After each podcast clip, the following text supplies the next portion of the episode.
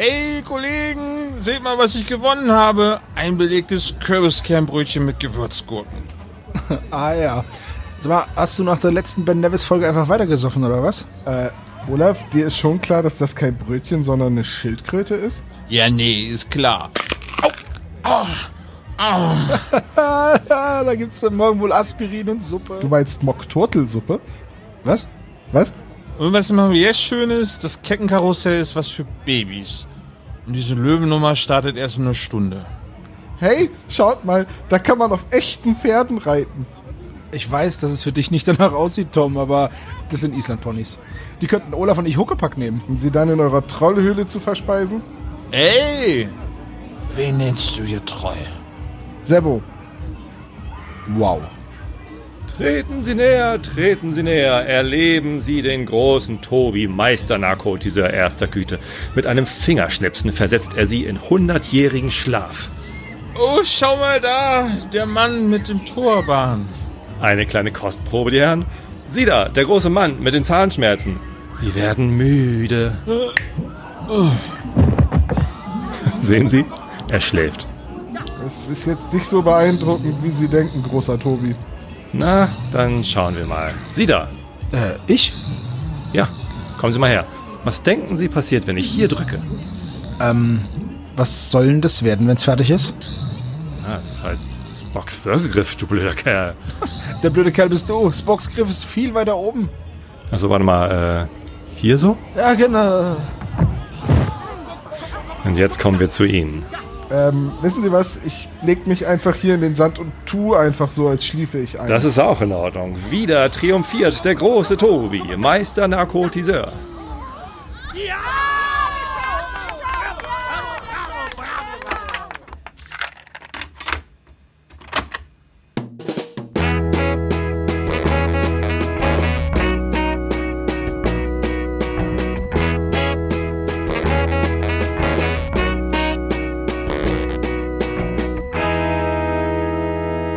Der spezial gelagerte Sonderpodcast. Drei Jungs analysieren jeden Fall. Hallo und herzlich willkommen zum spezial gelagerten Sonderpodcast. Bevor ich unseren Gast begrüße, erst einmal Hallo Sebo. Ja, servus. Hallo Tom. Es ist so unhöflich, dass du uns zuerst begrüßt. Wir haben einen ganz, ganz besonderen Gast. Ich begrüße recht herzlich, oder wir begrüßen vielmehr, Tobi Bayer vom Einschlafen-Podcast. Hallo Tobi. Moin Moin in die Runde, hallo zusammen. Der Mann, mit dem alles begann. Fast, ne? Fast, ja, tatsächlich. Naja, aber ähm, auf jeden Fall bist du, Tobi, eine Inspirationsquelle, was Podcasting angeht, weil du bist ein, darf man sagen, alter Hase in der äh, Branche. Solange du nicht Du schon, Urgestein Olaf. sagst. Das ist auf Augenhöhe. ja, alter Hase. Ich habe nichts gegen Hasen, aber mein Symbol ist ja eher das Schaf. Aber du äh, bist nicht während des neuesten Hypes äh, bei Podcasts eingestiegen. Das kann man auf jeden Fall schon mal sagen. Ne? Der neueste Hype ist ja Christian Drosten. Äh, da war ich zehn Jahre früher dran, ja. Also ich war auch vor Serial dran. Und also die, die Anzahl an Podcast-Hypes, die ich schon glimpflich überstanden habe, äh, die weiß ich nicht. Sind bestimmt schon zwei Handvoll oder so. Du willst ja sagen, du hast es immer erfolgreich geschafft, nicht retro zu werden. Retro ist ja auch so ein Steckenpferd von mir, wenn wir über meine Arbeit reden, dann mache ich ja Retrospektiven. Ähm, nee, ich, äh, ja, ich weiß nicht, irgendwie habe ich da vor zehn Jahren mit angefangen und äh, bin der Sache irgendwie treu geblieben, habe unterwegs noch zwei, drei andere Sachen angefangen, die dann auch teilweise wieder eingeschlafen sind. Oh Gott, jetzt mache ich schon Witze, selber Witze mit dir. Ähm, habe ich letztens schon mal gemacht. Und Okay, ihr streicht den mal kurz bei mir. ja. ähm, Oh, agile Softwareentwicklung hast gerade bei mir ein, ein, ein Thema gefunden als Informatiker. Genau. Ähm, Habe ich das schon mal gehört, ja. Habe ich auch einen Podcast zu gemacht. Agilesproduktmanagement.de. Äh, wird seit fünf Jahren nicht mehr gefüttert, der Podcast. Ich wollte gerade sagen, fünf, fünf Jahre ist für agile Softwareentwicklung ein ziemlich langer Sprint. Ja. So, jetzt haben wir auch gleich einen, Scrum-Witz eingebaut. Sehr gut. Ähm, aber weswegen ich gesagt habe, der Mann, mit dem alles begann, äh, du hast uns mal bei dir im Podcast erwähnt und auf einmal hatten wir dann statt 50 Downloads an einem Tag 400. Wow. Krass. Und das war so, das war so der krasse Sprung damals, wo ich, ich weiß noch genau, ich war auf Arbeit und dann schrieb Olaf mir, wir sind im Einschlafen-Podcast erwähnt worden. Ähm, guck mal in unsere Download-Statistik. Mir hat Olaf übrigens auch geschrieben, ich wollte es nur mal erwähnen. Aber ich war nicht auf Arbeit. Ich war auch dabei. Dann wart ihr zwei von den 100 Leuten, die ich dabei bedacht habe, genau. Also an der Stelle einmal vielen Dank, Tobi. Das hat uns, glaube ich, damals initial sehr geholfen. Hörer zu Sehr, sehr gerne. Das ist ja auch schon eine ganze Weile her. Ich habe gerade mal nachgeguckt, die Episode ist vom 1. August 2017. Äh, ich muss tatsächlich googeln, welche das ist. 398 Individualismus und Kant. ja. Ich habe gesehen auf deiner Webseite, du liest aktuell immer noch oder schon wieder Kant. Ich lese Kant vor seit Episode 2. Ich bin immer noch nicht durch. Ähm, das ist halt ein sehr langes Buch, diese Kritik der reinen Vernunft. Und ich schaffe halt immer nur so zwei, drei Seiten. Und ja, und ich, ich wechsle das ab äh, zwischen, äh, ich mache immer eine Episode Kant und in der nächsten Episode dann was anderes. Das was andere habe ich schon mehrfach durchgelesen. Da gab es schon Nils Holgersson, da gab es Sherlock Holmes, da gab es irgendwie alles Mögliche. Äh, ist aktuell Goethes italienische Reise. Ähm, das muss ich abwechseln, weil ich sonst verrückt werde, weil ähm, Kant halt echt, echt anstrengend ist. Also, ja. Also ich, ich musste tatsächlich im Studium äh, mich mit Kant auseinandersetzen. Äh, Probleme der praktischen Philosophie hieß das damals. Ähm, war jetzt nicht gerade mein Steckenpferd, aber es war halt für meinen Studiengang obligatorisch. Da sind dann auch an einem, in einer Woche irgendwie 700 Leute innerhalb von vier Tagen durchgeprüft worden, mündlich. Da musste irgendwie jeder an der Uni, der irgendwas mit Philosophie zu tun hatte, äh, mündliche Prüfungen abnehmen. Also ich kann das durchaus nachvollziehen, dass Kant eher zäh ist. Ist sozusagen bekannt. Ist, Gut. ist bekannt. ist bekannt. Ja. Ähm, was ist denn heute los eigentlich hier? Schlechte Wortwitze, du. Mann, Mann, heute, Mann. Was hast du denn studiert? Schlecht, schlechter also warum gehört das äh, dazu? Ich habe Mathematik und Informatik auf Gymnasiallehramt studiert und äh, die Lehrämtler mussten alle zu Teilen Soziologie, Philosophie und Psychologie belegen. Ich glaube, das ist einfach nur so ein Rettungsnetz, dass diese Mathematiker nicht komplett zu Sadisten Also ich dachte, dass sie, falls es mit dem Studium nichts wird, dass sie wenigstens was ordentliches gelernt haben. Nee, nee, Kannst das ist einfach nur, dass ihr, Philosoph arbeiten. dass ihr noch verankert werdet in den, in den normalen menschlichen Gepflogenheiten. Ja, da, da hat die Philosophie sehr bei geholfen, dass man verankert wird in normalen menschlichen Geflogenheiten. ähm, aber weißt du, ich finde das ganz witzig, dass du sagst Nils Holgersson und Sherlock Holmes. Äh, ich habe das erste Mal von deinem Podcast durch meine Lebensgefährtin gehört, die gesagt hat, es gibt da diesen Einschlafen-Podcast, aber ich finde den so spannend, ich kann dabei nicht einschlafen. das sagen wenige, aber es gibt sie. Ja, also ähm, hier wird das definitiv nicht als Narkotikum äh, konsumiert, dein Podcast. Hier wird das dann eher gehört, um, um, wirklich zu hören, was du zu sagen hast, weil du ja. ich höre das immer beim Joggen. Oh Gott, du bist da bestimmt ganz langsam. ich jogge im Sitz. Auf so einem Bürostuhl roller ich dann aus dem Büro in die Küche. Das ist aber auch eine Sportart, die aus dem letzten Jahrtausend noch kommt, oder? Diese Bürostuhlrennen. Ach so. Ich glaube, das wird jetzt ein Revival erfahren. aber eher so in den Single-Disziplinen, würde ich sagen. Ich wollte gerade sagen, das Problem ist beim Homeoffice ist halt, dass jeder eine andere Strecke fährt.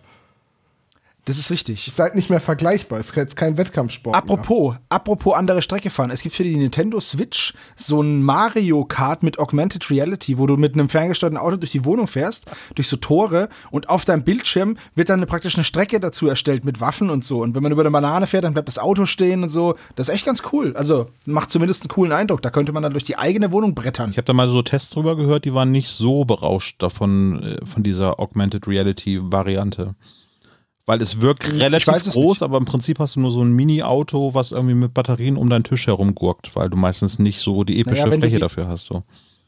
Wenn du natürlich so eine kleine Stadtwohnung hast, hast du natürlich gelitten, aber wenn du wie wir auf dem Land wohnst, schön landeirig, wir haben auch einen Flur. Mhm. Oh, Tobi, der, der aber der hat Flur. du hast äh, nicht nur den Einschlafen-Podcast, sondern du bist noch bei diversen anderen Podcast-Projekten mit dabei, den Realitätsabgleich zum Beispiel. Genau. Und wie kriegst du das in deiner Zeit noch unter, so viele Podcast-Projekte? Ich bin äh, kein Perfektionist. Ganz im Gegenteil. Äh, Gibt es auch eine Einschlafen-Podcast-Episode dazu, natürlich. Ähm, es gibt ja diese 80-20-Regel. Äh, man kann mit 20 Prozent des Aufwands 80 Prozent des Erfolgs erreichen und für die restlichen 20 Prozent des Erfolgs, um Perfektion, äh, um Perfektion zu erreichen, muss man dann eben noch 80 weitere Prozent äh, drauflegen. Und ich bin halt so ein Typ, ich stecke mal alles immer nur so 20 Prozent rein. Also zumindest bei so Hobbys ist das mein Ansatz. In der Fotografie versuche ich halt immer nur Single Exposures zu machen, also dieses Focus Stacking oder, oder Exposure Stacking, was man vor allem in der Astrofotografie braucht, das mache ich einfach nicht, weil mir das zu viel Aufwand ist. Ähm, so, ich dachte gerade nur 20% Belichtungszeit.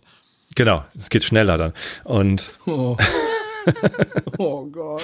Da, ich mache halt immer Nachtaufnahmen, egal wie hell ja. es draußen ist. Ja, das dauert dann ja wieder länger. Nee, ach, ich äh, versuche halt irgendwie äh, Dinge auf ein für mich erfreuliches Niveau zu bringen, mit so viel Aufwand, wie ich dann halt eigentlich gerade reinstecken mag. Ich bin ja auch, ich, ich bin tatsächlich Läufer, also ich jogge ähm, regelmäßig, ähm, aber ich versuche jetzt halt nicht, mich auf einen Marathon vorzubereiten, sondern ich laufe halt so viel, wie es gerade irgendwie passt. Und das mit den Podcasts, also Einschlafen-Podcast ist ja tatsächlich gar nicht so viel Aufwand, wie man immer denkt. Also ich bereite mich darauf nur so ganz sublim vor. Also ich überlege mir ein Thema, berühre das so ein bisschen in meinem Kopf rum und ähm, dann setze ich mich irgendwann hin, nehme eine Stunde auf und veröffentliche dann, ähm, ohne es noch großartig zu schneiden. Also es sei denn, ich habe genießt und alle wachen auf oder irgendwas anderes ist passiert. Äh, das schneide ich dann schon raus, aber ähm, das ist äh, Single Take und die ganze Lesung ist ja auch prima vista. Also ähm, das übe ich ja nicht, den Kant vorzulesen und den Goethe, sondern das lese ich halt zum ersten Mal und spreche dabei ein. Es gab eine Einschlafenfolge, wo du mich tatsächlich sehr überrascht hast, weil du dann so ein bisschen philosophiert hast darüber, dass du immer zum Veröffentlichungstag auch die Folge aufgenommen hast und du mit dem Gedanken gespielt hast, dann irgendwann mal vorzuproduzieren, damit du eben nicht immer bei deinem Tonus äh, bleiben musst, um jetzt unbedingt an dem Tag, wo du auch die Folge veröffentlichen möchtest, auch aufnehmen würdest. Ja. Das hatte mich total fasziniert, dass du das quasi neun Jahre fast äh, immer an dem Tag aufgenommen hast, wo es dann rausgekommen ist. So.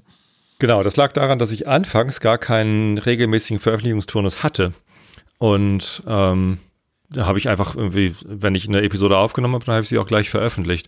Und irgendwann habe ich dann mit Live-Senden angefangen, ähm, weil das irgendwie interessant war, so einen Podcast live ins Netz zu streamen, mit Xenim damals noch. Und ähm, dann brauchte ich ja einen festen Termin, damit die Shownoter, also Leute, die dann live zugehört haben, um Shownotes zu schreiben, auch eine fantastische Geschichte gewesen damals, äh, dass die dann auch wissen, wann es kommt. Und dann habe ich halt hinterher gleich veröffentlicht, ja. So, und also tatsächlich der Schritt, dann in die Vorproduktion zu gehen und dann irgendwann aufzunehmen, um dann, ja, im Moment veröffentliche ich ja alle zwei Wochen, da turnusmäßig was veröffentlichen zu können. Äh, das bedeutete für mich dann aus diesem Livestreaming auszusteigen. Also das mache ich jetzt halt nicht mehr. Ja, mhm. Deswegen gibt es auch keine Shownotes mehr, also keine, keine so guten zumindest wie damals. Ja, äh, kann dir auch aus eigener Erfahrung sagen, Shownotes äh, sind tatsächlich sehr, sehr aufwendig dann eben, auch wenn es nur ein paar Links sind, die man quasi da rein, man muss es aber alles nochmal recherchieren, was einen so quasi während des Gesprächs bei uns jetzt irgendwie so einfällt. Also wenn Tom oder Sebo irgendwie Simpsons-Zitate raushauen, dann versuchen wir das natürlich irgendwie auch in den Shownotes irgendwie mit äh, zu verarbeiten. Äh, für mich ist es dann ganz, ganz schwer, die rauszusuchen, weil ich überhaupt nicht weiß, wovon die Jungs reden. Aber wie viele Stunden ich teilweise schon das Schneiden unterbrochen habe, um die richtige Simpsons-Szene bei YouTube zu finden, die wir meinen. Und wenn ich die nicht gefunden habe oder irgendwie nur auf Spanisch oder nur mit einem Toaster gefilmt vom Bildschirm ab, äh, habe ich dann, dann versuche ich rauszufinden, welche Folge das ist. Und dann bin ich teilweise, und dann ertappe ich mich immer dabei, dass ich im Simpsons-Wiki versacke und dann, ach, guck mal, jetzt habe ich schon wieder den Artikel über die Mr. Teeny Affen von Krusty dem Clown gelesen. Warum war ich noch mal hier? Ja. Wir haben zack und wieder ins Rabbit Hole abgetaucht. Genau. Wir haben sonst die Kategorie, was hast du so gehört oder was habt ihr so gehört? Ähm, Jungs, ich glaube, ihr seid damit einverstanden, wenn ich nur Tobi frage, ob er uns etwas ans Herz legen mag oder allen unseren Spezies, was man so zum Einschlafen als Alternative zu den drei Fragezeichen oder zum Einschlafen-Podcast hören kann. Hast du da was, Tobi, oder äh, werf nicht jetzt ins kalte Wasser? Nee, nee, äh, auf jeden Fall. Ich habe ähm, früher natürlich auch drei Fragezeichen gehört. Ich habe in den 90ern, 98 oder so, habe ich angefangen, äh, die Harry Potter Hörbücher zu hören. Damals auf Englisch, gelesen von Jim Dale. Äh, Stephen Fry hat sie dann ja auch nochmal gelesen. Ähm, aber damit äh, bin ich quasi wieder eingestiegen in das etwas Anhören zum Einschlafen also Harry Potter Hörbücher. Und seitdem ist das quasi bei mir zur Routine geworden, dass ich immer Hörbücher höre zum Einschlafen. Im Moment ist das die deutsche Übersetzung von Fire and Blood, äh, George R. R. Martin. Ähm, das ist ja quasi das Simmerillion-Pendant in der Game of Thrones Welt. Äh, unfassbar langweilig. Ich habe das äh, Buch von meiner Frau letztes Jahr zum Geburtstag bekommen, vorletztes Jahr. Es ist schon, liegt hier schon länger. Dicker Wälzer und ähm, habe angefangen, das zu lesen und habe festgestellt, es geht nicht. Ich kann das nicht lesen. Also ich ich schlafe dabei ein. Und ähm, hey, einschlafen, mal gucken, ob es das als Hörbuch gibt. Und ja, gibt's. Äh, funktioniert ganz hervorragend. Und da, dann tötet er den. Der König wurde, als er den getötet Ja. hat. Hier wieder Der wurde Inzest. König, als er den getötet Genau. hat. Also praktisch so Reverse-Biebeling. Exakt. Also, ja, was heißt Reverse? Ist ja auch, es fängt ja auch dann vorne an, also mit, äh, mit der Eroberung der sieben Königslande durch Aegon und äh, dann halt jeder einzelne Targaryen-König nacheinander. Und Königin. Und wie viel von der Handlung hast du jetzt mitbekommen? Ja, es ist, also ich spule ja dann immer zurück. Also ich stelle den Timer immer auf eine halbe Stunde und äh, scrolle am nächsten Tag 25 Minuten zurück. Das ist ziemlich zuverlässig. So jetzt äh, aus dem Nähkästchen. Ich kann nichts zum Einschlafen hören, weil ich 30 Sekunden brauche, um Ja, einzuschlafen. So, wenn ich was zurückstellen müsste, dann ich, ich das ist unmöglich. Dann hält eine Drei-Fragezeichen-Folge aber schon ziemlich lange hin, denn so, ne? Ich bräuchte in meinem Leben eine einzige Drei-Fragezeichen-Folge. Nicht schlecht. Ja, tatsächlich, Hörspiele. Und wenn der letzte, und wenn der letzte Lacher verhallt, dann werde ich wahrscheinlich meine Augen schließen für immer. Hörspiele funktionieren bei mir nicht so gut. Also gerade drei Fragezeichen mit dem Lacher am Ende, da wache ich immer auf und Musik insbesondere oder Geschrei, das weckt mich dann auf, das mag ich dann nicht. Ich mag lieber tatsächlich auch Monolog, also so ähnlich wie der Einschlafen-Podcast funktioniert. Ein Sprecher, alles nicht aufregend, keine Musikeinspieler, das ist, das ist gut. Ich finde das nur ganz lustig, dass du das mit Stephen Fry erzählst, weil von ihm gibt es die Anekdote wegen der äh, Harry Potter Hörbücher, dass er schon öfters hatte, dass wildfremde Leute ihn auf der Straße erkennen und dann ihm quer über die Straße zurufen: My kids go to bed with you. Ja, das höre ich von einigen äh, Bekannten. Meine Frau geht mit dir ins Bett. das ist auch komisch. Das ist wirklich komisch. Ja, Aber man gewöhnt sich dran. Ne? ja. Tobi, du, du hast dir für diese Folgenbesprechung eine Folge ausgesucht, die meine Frau ähm, ganz hoch im, äh, auf ihrer Liste hat, äh, der drei Fragezeichen-Folgen, die sich zum Einschlafen super eignen, nämlich die schwarze Katze. Neben Labyrinth der Götter, was eine ihrer Lieblingseinschlafenfolge ist, gehört sie ebenfalls mit der schwarzen, äh, mit der silbernen Spinne, gehört die schwarze Katze irgendwie in ihre Top 3 Einschlaffolgen. Hast du sie deswegen ausgewählt? Nein, ich habe sie ausgewählt, weil das eine der Klassikerfolgen ist. Also meine allerliebste Lieblingsfolge ist der tanzende Teufel. Ähm, die habe ich auf Kassette gehabt und so oft gehört und die ist dann auch mal warm geworden, dass der, der Schrei von dem Teufel äh, auf die Spur darunter in der, in der Rolle durchgestanzt war und dann hörte man immer so ein, so ein leises Echo von dem Schrei schon vorher. Ich weiß, da ist in, in dem Original, glaube ich, auch irgendwie äh, was drin, was irgendwie leise sich ankündigt, aber ich habe davor auch noch, also das ist halt irgendwie, die, die Kassette ist echt rauf und runter gegangen, aber die hattet ihr schon, den Tanz den Teufel. Und dann hatte ich ein bisschen geguckt, ihr habt ja schon irgendwie viele von den Klassikern drin gehabt. Singende Schlange wäre noch ein Kandidat gewesen, äh, hatte eine Freundin von mir äh, auf Schallplatte und ich weiß noch, wie wir wie alt, sechs Jahre, sieben Jahre alt gewesen. Und wir haben dann bei ihr gemeinsam diese Schallplatte gehört und uns unter ihrem Schreibtisch versteckt. also wunderbare Erinnerungen an, äh, an diese alten Episoden. Und tatsächlich ist es so, dass äh, alles, was nach, ähm, weiß nicht, vielleicht noch äh, Flammende Spur oder so, das ist, das ist für mich noch alt. Ähm, Tanz der Teufel Die war singende Schlange ist aber danach. ja, genau. Aber es gab dann irgendwann das mit diesen äh, Riff der Haie, genau. Und das fühlte sich schon neu an. Also das waren, das sind schon all- alles mit Riff der Haie ist schon, sind schon die neuen Episoden für mich. Äh, weil die thematisch auch ein bisschen anders aufgestellt sind. Ja, gebe ich dir vollkommen recht. Ja. So, ich, die anderen beiden brauchen wir jetzt gar nicht fragen, weil sie sind später eingestiegen. Äh, aber kann ich genauso nachvollziehen, Das weil ist- eben thematisch Umwelt gehört eigentlich nicht hin zu den ursprünglichen drei Fragezeichen, finde ich so. Ich finde das so faszinierend, dass du das immer behauptest, dass wir später eingestiegen seien. ja, Dabei habe ich die ersten 50 Folgen oder so auch auf Kassette gehabt. Und das waren auch alte Auflagen mit der Musik von Carsten Bohn und ähm, also. Es ist reine Provokation, äh, Tom. Ja, Und ist dass es, du an- es ist Dass auch du angesprungen bist, ist natürlich. Ich gehe jetzt auch gleich. Du hörst von meinem Anwalt. Okay. Anzeige ist wunderbar. raus. Aber es ist ja Sozialisierung. Also ich, äh, ich ärgere mich tatsächlich, dass wenn man jetzt die, ich habe tatsächlich die schwarze Katze zur Vorbereitung auf äh, Spotify gehört, weil ich die alten Kassetten nicht mehr habe. Und das mit der neuen Musik zu hören, ist eine Quälerei. Das ist ganz schlimm. Das ist beim Tanzenden Teufel noch viel schlimmer, weil da die ganze Atmosphäre sehr durch die Musik von Carsten Bohn ja getragen wird. Das hatten wir in der Folgenbesprechung damals auch schon erwähnt. Das funktioniert bei der Neuabmischung gar nicht mehr. Ja, das ist, äh, ja, aber also wie gesagt, für mich ist auch Brian Johnson der neue Sänger von ACDC, obwohl er schon 42 Jahre dabei ist oder 41 oder so. Äh, und äh, wenn man sozialisiert wird und sich dann da so reinhört und, und dann irgendwie das halt das richtige Ding ist und sich das richtige Ding dann später weiterentwickelt, dann kann man, da findet da manchmal so eine Entfremdung statt. Also es ist durchaus so, dass ich immer noch alle neuen Episoden von den drei Fragezeichen mir sofort anhöre und das auch genieße und es auch toll finde. Ich war auch schon bei Live-Shows und das, das ist alles super. Ähm, ist aber irgendwie halt, ja, die, die Klassiker sind halt für mich, wenn man mich fragt, was sind denn die Lieblingsepisoden, ist das immer noch Tanzender Teufel, Silberne Spinne, Singende Schlange. Ja. Das kriegt man halt aus, aus, aus dem Kind äh, nicht mehr raus, ne? So. Richtig. So, so geht es mir halt auch. Also wahrscheinlich gibt es bessere Folgen als äh, das Gespensterschloss, aber für mich persönlich wird es das nicht geben. Daher sind wir jetzt bei der schwarzen Katze. Wir sprechen heute über die alte Version und ich glaube, wir haben alle auch in die Neufassung, in diese ähm, Planetariumsabmischung reingehört. Ist das richtig, Kollegen? Du meinst die 2019er, die anderthalb Stunden geht? Richtig, genau. Ja, die habe ich gehört. Ist das die, die auch auf äh, Spotify zu hören ist als neue schwarze Katze?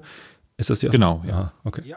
Ja, die habe ich nur am Rande erwähnen, weil sie unterscheidet sich eben in der Ausführlichkeit, also ansonsten äh, auch am Sprechercast. Aber ich glaube, wir sollten jetzt erst einmal bei den harten Fakten uns auf die alte Folge von 1979 äh, der CD bzw. der Kassettenfassung, Schallplattenfassung bzw. der Buchvorlage von 1970 kümmern.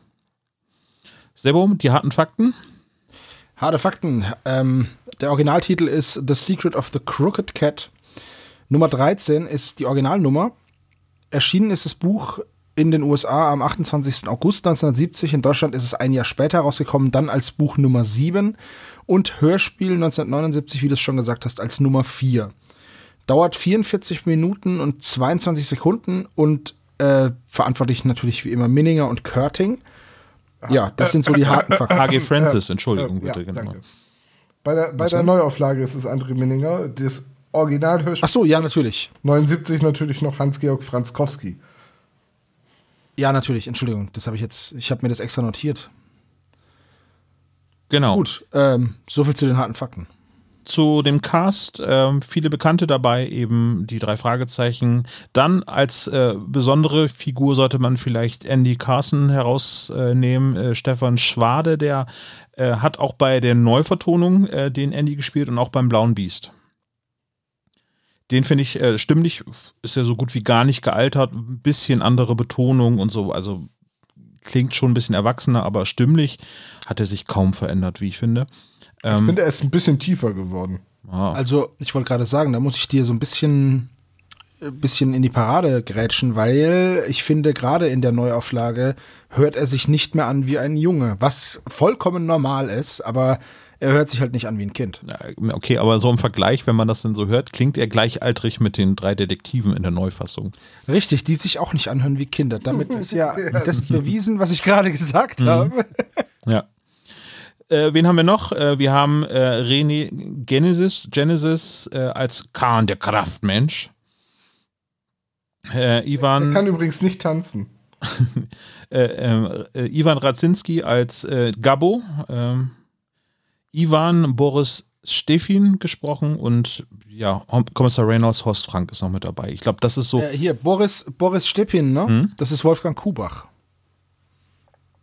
Just saying. Oh, du hast recht. Ich weiß, das passiert mir öfter, aber du glaubst es mir ja nie. Dann ist es ja Kenneth und Patrick. Mhm. Deswegen tauchen die wahrscheinlich auch nicht auf. Wenn Wobei, das stört eigentlich ja die Produktionsfirma Europa ja nicht, dass äh, einfach eine Doppelrolle übernommen wird. Ja, jetzt wo du es sagst, fällt mir das, ist mir das überhaupt nicht aufgefallen. Jetzt, wo du mir die Lösung gesagt hast, weiß ich es ja, auch. Ja, eben. Finde ich gut. Ist egal. Genau, und das hat mich auch bei der Neuvertonung natürlich, also dass Andy natürlich noch weiterhin gesprochen wird von Stefan Schwade, ist total super. Der Rest hat mich dann eher irritiert, weil sich das halt so eingebrannt hat mit den alten Stimmen, dass für mich sowohl Gabbo als auch Ivan überhaupt nicht mit meinen Vorstellungen der alten Folge konform geht. Ja, aber dadurch, dass die Folge 40 Jahre später kam, habe ich so einen Verdacht, was mit den alten Ja, das könnte ich mir auch denken, das ist natürlich schade. ähm, Äh, Auf dem Jahrmarkt, da gibt es so eine Frau, die so ausruft, ne? Richtig. Ja. Aber, äh, ja. Die lebt noch. Das ist nämlich Heike Dine Körting. Okay. Was ich eigentlich sagen wollte, ist, bei, bei der ähm, Superpapagei-Neuauflage von 2004 ist das deutlich besser gelungen. So. Ja, das war auch 15 Jahre früher. Ja, das stimmt auch wieder. Sind alle nicht jünger, ne? Nee, aber das hat man jetzt, also wir sprechen jetzt ja seit vier, fünf, sieben, zehn, irgendwie so Jahren über die drei Fragezeichen und das hat man halt immer öfters, dass man leider sagen muss, ja, der Sprecher lebt nicht mehr. Und gerade bei den alten Folgen, 40 Jahre ist halt einfach auch eine verdammt lange Zeit für so eine Serie. Absolut richtig, ja. Das heißt, jeder erwachsene Sprecher in dem Hörspiel ist leider. Ja, also, entweder schon sehr alt und im Ruhestand oder leider nicht mehr am Leben. Genau. Ja, ist leider so. Gut, ähm, nichtsdestotrotz, wie wollen wir das mit der Neuauflage machen? Weil ich, ich finde, wir dürfen diese Neuauflage von 2019 nicht komplett unter den Teppich kehren, wenn wir jetzt über die alte Folge reden, weil sie auch deutlich näher am Buch dran ist. Also man hat irgendwie versucht, alle Handlungsfäden aus dem Buch so ein bisschen aufzunehmen. Aber ich finde, und das muss man einfach erwähnen, die Neuauflage krankt halt an einer ganz bestimmten Stelle. Und das ist, dass das eben ein altes Buch ist, in dem die drei Fragezeichen noch sehr jung sind. Und die Sprecher klingen zwar immer noch nicht wie 50-jährige Männer, aber sie klingen halt auch nicht mehr wie zwölfjährige Jungs. Ja. Richtig. Und, und, das war für mich auch ein ganz massiver Bruch und macht für mich die Neuauflage der Schwarzen Katze äh, insgesamt viel schlechter als das Original. Und das sage ich jetzt nicht irgendwie aus historischer Verklärtheit oder so, sondern einfach, weil mich das jedes Mal sowas von rausgerissen hat. Äh, vor allem, wenn sie dann bei dem Katzenverkauf unter den ganzen anderen Kindern stehen. Ja, oder auch wie sie sich über das Kettenkarussell freuen. Das, da klingen die drei Fragezeichen halt wirklich ja. wie kleine Jungs. Also von den Dialogen her, aber das passt halt stimmlich überhaupt nicht. Richtig, und es gibt halt leider sehr viele Stellen, wo das immer wieder so ist. Zum Beispiel, wo, wenn Peter sagt, dass das ja ganz schön ein Haufen Knete ist, diese 100.000 Dollar. Oder äh, wenn Bob angesprochen wird von dem Mann, von, wir wissen jetzt, das ist Gabbo, und so total schüchtern und eingeschüchtert ist. Und lauter so Sachen. Außerdem äh, spielt die Folge halt natürlich irgendwann in den 70er Jahren die Sprecher hören sich aber noch heute an und dann wird darüber geredet, dass an das Haus ein Draht hinführt. Und deswegen gibt es dann Telefon. Und das ist halt alles. Äh, ja, ja. Also woran, Entschuldigung, äh, darf ich kurz fragen, woran erkennst du, dass sich die Sprecher nach heute anhören? Also, wenn du sie nicht kennen würdest, klar, sie, sie klingen älter als Kinder, ja. Genau, aber sie klingen. Das ist genau das Ding. Also, es hätten ja auch damals schon Ältere sprechen können. Also, daran erkenne ich nicht, dass es heute ist. Nein, nein, ich, äh, nein, nein, ich meine, die, die Sprecher klingen so, wie sie heute in den drei Fragezeichen ja, das klingen. Ist richtig. Und diese Folgen sind halt, da fahren sie Autos, da haben sie Handys, da haben sie Freundinnen. Schusswaffen, da, Alkohol, Drogen. Genau, da, das spielt jetzt alles eine Rolle, während da haben sie sich halt noch, sind sie noch durch ein Fenster Klar, im Kontext und, zu den anderen Episoden hatten, hast du vollkommen recht, aber genau, als Folge für sich, das, Problem. das, das muss man ja probieren, die Folge als Folge für sich zu hören, wenn man so eine Neuauflage hört. Ähm, finde ich, ja, klar, also die klingen nicht mehr wie Kinder, vor allem Andreas Fröhlich, von dem ich übrigens riesen Fan bin, ähm, unter anderem, weil Fight Club mein absoluter Lieblingsfilm ist und Edward Norton wird halt von Andreas Fröhlich synchronisiert, ähm, ist mein absoluter Lieblingssprecher und der klingt halt nicht mehr nach Kind, das ist vollkommen klar. Äh, Wäre albern gewesen, wenn er das probiert hätte. So. Ja, das wurde, als äh, das damals angekündigt worden ist, äh, mit der Planetariumsaufführung von der schwarzen Katze, wurde ja so ein Feature-Video gedreht äh, für YouTube und alle möglichen Social-Media-Kanäle. Und da wurde extra darauf hingewiesen, dass sich gerade Andreas Fröhlich besonders Mühe gegeben hat, wieder wie früher zu klingen, wie er Sachen früher betont hat und so. Das ist richtig. Äh, das habe ich auch gesehen, aber ich glaube, da ging es eher um den, äh, um den Wortlaut ne, und äh, wie er sich dabei gefühlt hat, das zu sprechen. Aber er hat nicht probiert, jung zu klingen. Er hat nur versucht, das gleiche nee. Gefühl rüberzubringen. Aber, aber so die Betonung, genau, ja. ja. Und ich, ich, ich stelle jetzt mal eine steile These auf. Die Folge wäre in dieser Neuauflage vielleicht für mich persönlich jetzt besser gewesen, wenn die drei Fragezeichen mit den Sprechern der Kids besetzt worden wären und mich das weniger aus der Immersion gerissen hätte, als wären das jetzt die alten. Dann wäre aber niemand ins Planetarium gegangen. Das ist, das ist, das, das, das mag, das mag stimmen. Ähm, ich sag nur, dass es der Geschichte meiner Meinung nach vielleicht zumindest nicht schlechter getan hätte. Ja, also ich denke, wir können die äh, Neuauflage, die, die erweiterte Fassung hier auch ausblenden. Äh, und aus der ganzen Unterhaltung kann man jetzt eine Sache, da sind wir uns einig. Fight Club ist einer der besten Filme aller Zeiten. Und lass uns jetzt über die alte drei Fragezeichen-Folge reden. Äh, Gut, aber finde ich, aber find ich absolut okay. Wir könnten das später dann so machen, jedes Mal, wenn Tom normalerweise sagen würde, aber im Buch, Punkt, Punkt, Punkt, könnten wir dann sagen, aber bei aber der Neufassung ist das ein bisschen ja. ausführlicher. Genau, weil ähm, bevor wir gleich darüber sprechen, möchte ich aber zunächst einmal Sebo bitten, den Klappentext vorzulesen. Und zwar von der alten Fassung. Genau, die alte Fassung und der ist ein bisschen länger. In einem kleinen Wanderzirkus wittern die drei jungen Detektive Peter, Bob und Justus ihren neuesten Fall. Denn wenn ein finster aussehender Mann mit Gewalt eine hässliche schwarze Stoffkatze, den Hauptgewinn einer Schießbude, an sich bringen will, sie schließlich stiehlt und am nächsten Tag per Zeitungsanzeige nach weiteren Stoffkatzen fahndet, Entschuldigung, nach weiteren Stoffkatzen fahndet, dann muss irgendetwas dahinter stecken. Außerdem, wieso trifft den Wanderzirkus seit Wochen ein Unglücksfall nach dem anderen? Und wer ist der Unbekannte mit der auffallenden Tätowierung, der immer wieder im Zirkus auftaucht, aber in brenzligen Momenten spurlos verschwindet? Justus und seine Freunde setzen sich ihm und der gestohlenen Katze auf die Spur. Ich finde das sehr großartig, dass jetzt im Klappentext einfach mal direkt verraten wird, dass der Mann, der nach den Stoffkatzen fahndet, der gleiche Mann ist, der die im Zoo, also im, im Zirkus klaut. Äh, ja, ich finde auch schön, dass dieses Stilmittel außerdem genommen wird und ich im Endeffekt das auch wie ein Newsreporter vorlesen könnte. und dann kommt außerdem Wieso? Das ist einfach, sie, ich weiß nicht. Sie hätten auch den ersten Satz so einleiten können mit, was ist nur mit dem großen Gabbo los? Ja. es ist schon sehr, es ist halt ein sehr langer Text. Ich weiß nicht, ich hätte das wahrscheinlich auch eher eingedampft und ähm, mehr dem, der Imagination überlassen, aber man darf halt auch nicht vergessen, das ist halt Fall Nummer vier und du willst es ja auch verkaufen. Ja. Und da vorne ist jetzt halt eine recht, die ist schön, aber unspektakulär eine Katze drauf. So, die schwarze Katze, oh wow, wird sie aus dem Baum gerettet? Fällt sie in einen Gully? Wer von den dreien hat Pech? Läuft Peter unter einer Leiter durch? Erfahren Sie es in der neuesten Folge. Das ist halt, du musst ja irgendwie noch ein bisschen was aufbauen. Der Titel gibt es ja nicht her. Der Titel gibt dir ja nicht preis, um was es da geht. Der Karpatenhund und dann hast du so einen gruseligen Hund von drauf. Okay, der Phantomsee, okay. Gespensterschloss, cool. Die schwarze Katze. Ja, die ist tatsächlich halt am unspektakulärsten so von den ganz alten ja. Folgen, so was der Titel äh, so verspricht. Äh, die anderen Coveranwürfe von Algarasch, wenn man jetzt quasi die Au äh, Katze mit dem Buckel, den zusammengekniffenen Auge und den gekreuzten Beinen denn sehen würde als Entwurf von Algarasch, das ist halt auch nicht so ansprechend. Von daher ist es halt die schwarze Katze so, wie wir sie kennen. Das ist halt. Ja, Tja. die anderen Alternativcover, die sehen ein bisschen aus wie Logos von einer Punkband oder einer Ska-Band. Mit dieser verdrullerten Katze da. Also, ich würde jetzt ja. Karpatenhund die Band jetzt nicht unbedingt als Ska oder sowas äh, bezeichnen. Nicht, nicht Karpatenhund, ich rede von der schwarzen Katze. Die, ja, die Alternativcover ja. von der schwarzen Katze. Ja.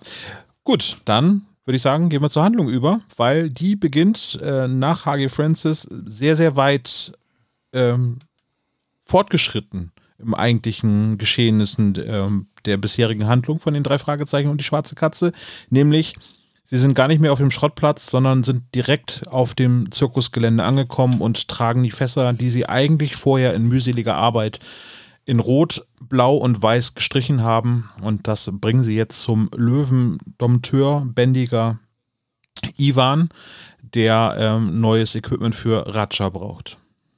Das ist auch schon gleich so die erste Änderung zur Neuauflage und auch zur Papiervorlage der Neuauflage. Ähm, Im Hörspiel ist es eigentlich Onkel Titus, der die drei Fragezeichen. Nein, im Buch ist es Onkel Titus, so. Und in dem Hörspiel ist es Tante Mathilda, die sie beauftragt, diese Podeste anzumalen. Ich weiß es jetzt natürlich nicht warum, aber ich schätze mal, dass man einfach 2019 gesagt hat, ach, wir nehmen lieber Karin weg, weil Hans Meinert, also Andreas Beuermann, ist nicht mehr da. Aber mittlerweile gibt es ja auch einen anderen Onkel Titus. Den gab es doch auch 2019 schon. Ja, es gab auch eigentlich als alternativen Kommissar Reynolds Sprecher schon Wolfgang Dräger, der wird aber auch hier nicht bemüht für dieses Hörspiel. Also, das ist müßig. Ja. Aber im Grunde genommen ist es ja egal, weil eigentlich funktioniert die erste Szene auch schon super, ohne dass es halt diese Vorgeschichte gibt. Nämlich sie kommen auf diesen Wanderzirkus an und haben schon etwas und kommen eigentlich dann direkt äh, zur eigentlichen Handlung. Ist auch der bessere Einstieg, definitiv.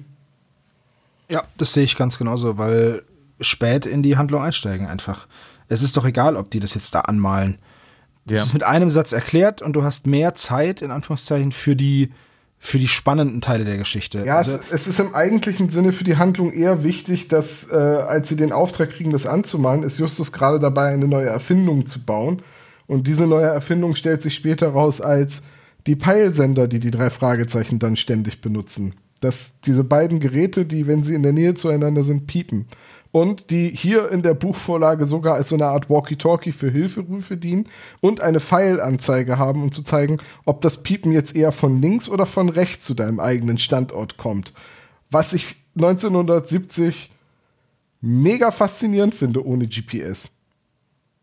Und also da muss ja fast ein Radar eingebaut sein. Also eigentlich hat Justus Jonas ein Smartphone mit äh, Wo ist mein Telefon Funktion schon gebaut. ja, genau. Aber äh, ganz kurz, ist nicht in der, in der neuen, äh, also in der 2019er Version, das fängt doch nicht auf dem Schrottplatz an, äh, dass Tante Mathilda den Auftrag gibt, sondern das fängt doch sogar mit den Bränden an. Das ist doch irgendwie. Stimmt, da gibt es noch einen Prolog, genau. Ja. ja. Und da habe ich so das Gefühl, den hat man halt für die Akustik des Planetariums Vielleicht, gebaut. Ja. Der ergibt nämlich im Hörspiel wenig Sinn und es wird darauf auch keinen Bezug genommen. Es gibt auch keine Überleitung auf. Doch, natürlich Richtig, wird darauf Bezug genommen. So das sind doch die, die Vorfälle, die halt vorher mit dem Zirkus passiert sind. Ja, ich will nur sagen, ähm, es, es gibt dann keine Szene so, so typisch John Sinclair-mäßig das Prolog. Und dann ruft jemand bei John Sinclair an und sagt ihm, was im Prolog passiert Ach so, ist. ja. So, das, was im Prolog passiert ist, erfahren die drei Fragezeichen erst deutlich es, es ist halt komplett, Es ist halt komplett losgelöst. Man kann sich das natürlich dann zusammenreimen, aber es ist halt losgelöst und ich glaube, das ist einfach nur ein actionreicher Opener. Das mag sein. Ich glaube aber auch, dass die Erwartung war, dass die Neuverfassung, da, also aus dem, aus dem Planetarium, dass die Zielgruppe Leute sind, die die schwarze Katze in- und auswendig kennen. Ne? Und dann ist tatsächlich so ein, ähm, so ein stimmungsvoller, oh, es fängt ja ganz anders an, als wir erwartet haben. Ach, guck mal, das könnte dieser Brand sein, der, der erst viel, viel später erklärt wird. Ah, ich weiß aber schon, worum es geht. Da, das gibt dem Hörer dann gleich das wohlige Gefühl, zu den Experten zu gehören. Ja, stimmt. Das ist guter, guter Einwand, ja. Und finde ich gut, übrigens. also, ich werde gerne so angesprochen, als wäre ich Experte. Der ähm, Zirkus wird kurz vorgestellt, dass es ein Wanderzirkus ist mit äh, jede Menge Buden und äh, Attraktionen mit dabei. Besonderes Augenmerk sind dabei die Orte, die für die drei Fragezeichen relevant sind. Wenn ich jetzt erwähnen würde, es gibt einen Zirkus, würde ich nicht erwähnen, dass es da auch eine Schießbude gibt, weil das ist eigentlich der uninteressanteste Ort äh, für eine Attraktion auf einem Zirkusgelände sondern da würde ich eher von den Tiernummern und von den Attraktionen der Show selber eher reden. Äh, ja, Oder dem in Karussell. würde ich das auch machen. Ja. But America. Weißt du? Ja, ja.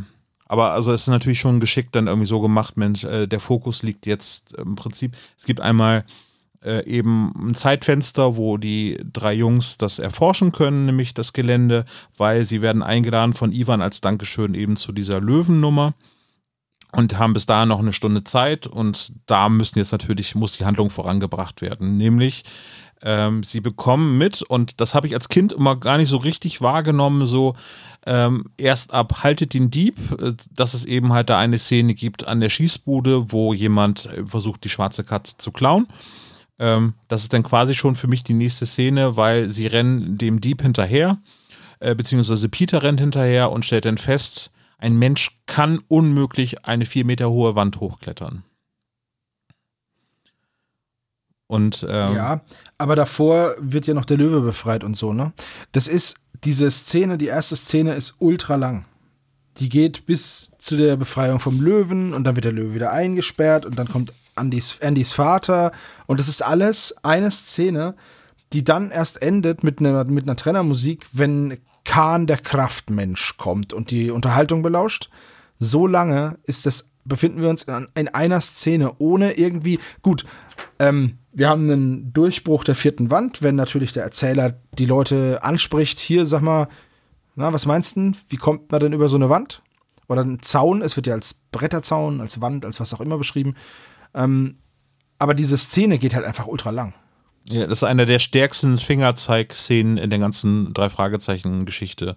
neben äh, eben Super Papagei irgendwie aber ein, was aufgefallen ist mit dem Telefon, wird jetzt hier Alfred Hitchcock natürlich ganz, ganz stark hervorgehoben. Ne, dass man nicht den Boden unter den Füßen, also er, er kokettiert natürlich so mit dem Rätsel, was äh, die drei Fragezeichen jetzt äh, lösen müssen.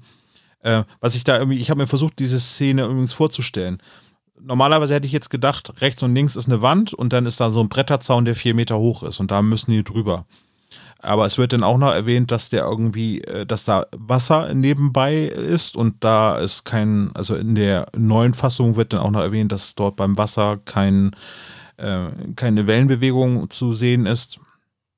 Ich konnte mir das als Kind ganz, ganz schwierig vorstellen. Ich habe nur mitgekriegt, okay, da läuft jemand hin, das ist eine vier Meter hohe Mauer, Wand, irgendetwas und da kann kein normaler Mensch rüberrennen. Ja, die sinnvollste Erklärung ist natürlich, er hatte Saugnäpfe unter den Füßen. Ähm, ich habe ich hab die Folge deswegen auch äh, liebevoll bei uns intern ja schon die drei Fragezeichen und der senkrecht startende Bankräuber genannt. Ich muss ehrlicherweise sagen, ich habe als Kind nie verstanden, was in dieser Szene eigentlich passiert. Also auch jetzt als Erwachsener musste ich die Folge erstmal wieder zweimal hören und so, ach, der ist einfach weg. Und das Besondere ist, dass sie in einer Sackgasse stehen. Ah, okay. Also ich würde die Folge die drei Fragezeichen und das dumme Versteck nennen, aber okay. Das Oder ist nur meine Zirkus hätte man das auch nennen können, aber das gibt's ja schon. Danach dann, ja. Genau, also ähm, der Dieb ist weg, aber die schwarze Katze liegt dort und dann kommt ein Unbekannter, der sich mit den äh, Jungs unterhält. Und da finde ich ganz, ganz bemerkenswert ist, dass sie sich darüber unterhalten, dass ja das ein, ein Preis ist von der Schießbude und dass sie da eh hingehen möchten und deswegen würden sie gerne die Katze mitnehmen, weil sie noch ein paar Preise gewinnen möchten. Ähm, da habe ich mir äh, zu notiert, er, der Mann, der Unbekannte, mit dem sie sich unterhalten, fragt, ein paar Preise gleich? Das klingt so, als wenn er so die nackte Angst hätte, dass der ganze Jahrmarkt bzw. der Zirkus pleite gehen würde, weil Peter gezockt. jetzt die ganze Schießbude leer räumt. Nein, also das, das klingt naja. doch eher nach, ähm, nehmt ihr euch da wirklich so für so voll, dass ihr gleich ein paar Preise gewinnt? Versucht doch einmal einen zu gewinnen und wenn ihr einen gewinnt, dann, dann könnt ihr schon froh sein. So Angst äh, ist eher so Überheblichkeit, denke ich. Also er unterstellt in ja, der Fragezeichen Überheblichkeit. So nehme ich das wahr. Er weiß halt, dass das alles Abzocke ist und dass man gar nicht paar Preise gewinnen kann. Nee, zumal es der letzte Hauptpreis ist, der da gerade geklaut worden ist, weil Andy wird ja dann vorgestellt in der nächsten Szene, der sagt, dass das quasi seine letzten Hauptpreise sind, nämlich diese fünf Katzen und dass das quasi die fünfte und letzte Katze ist, die jetzt gerade da wieder an den Laden gebracht worden ist, weil ab morgen möchte er dann wieder neue Preise, wieder Schildkröten, beziehungsweise in der Neufassung haben sie denn doch festgestellt, ist es nicht mehr ganz zeitgemäß, lebendige Tiere auf einer, äh, auf einer Bude irgendwie zu verlosen. Als Brötchen vor allem. Genau, als Brötchen. Nee, was, was verlost er dann? Oder was? Äh, was Mondmodelle. Er hat, Mondmodelle vom genau. Mond. Also ich vermute, das ist so ein Mondglobus. Ich habe tatsächlich auch so ein Ding.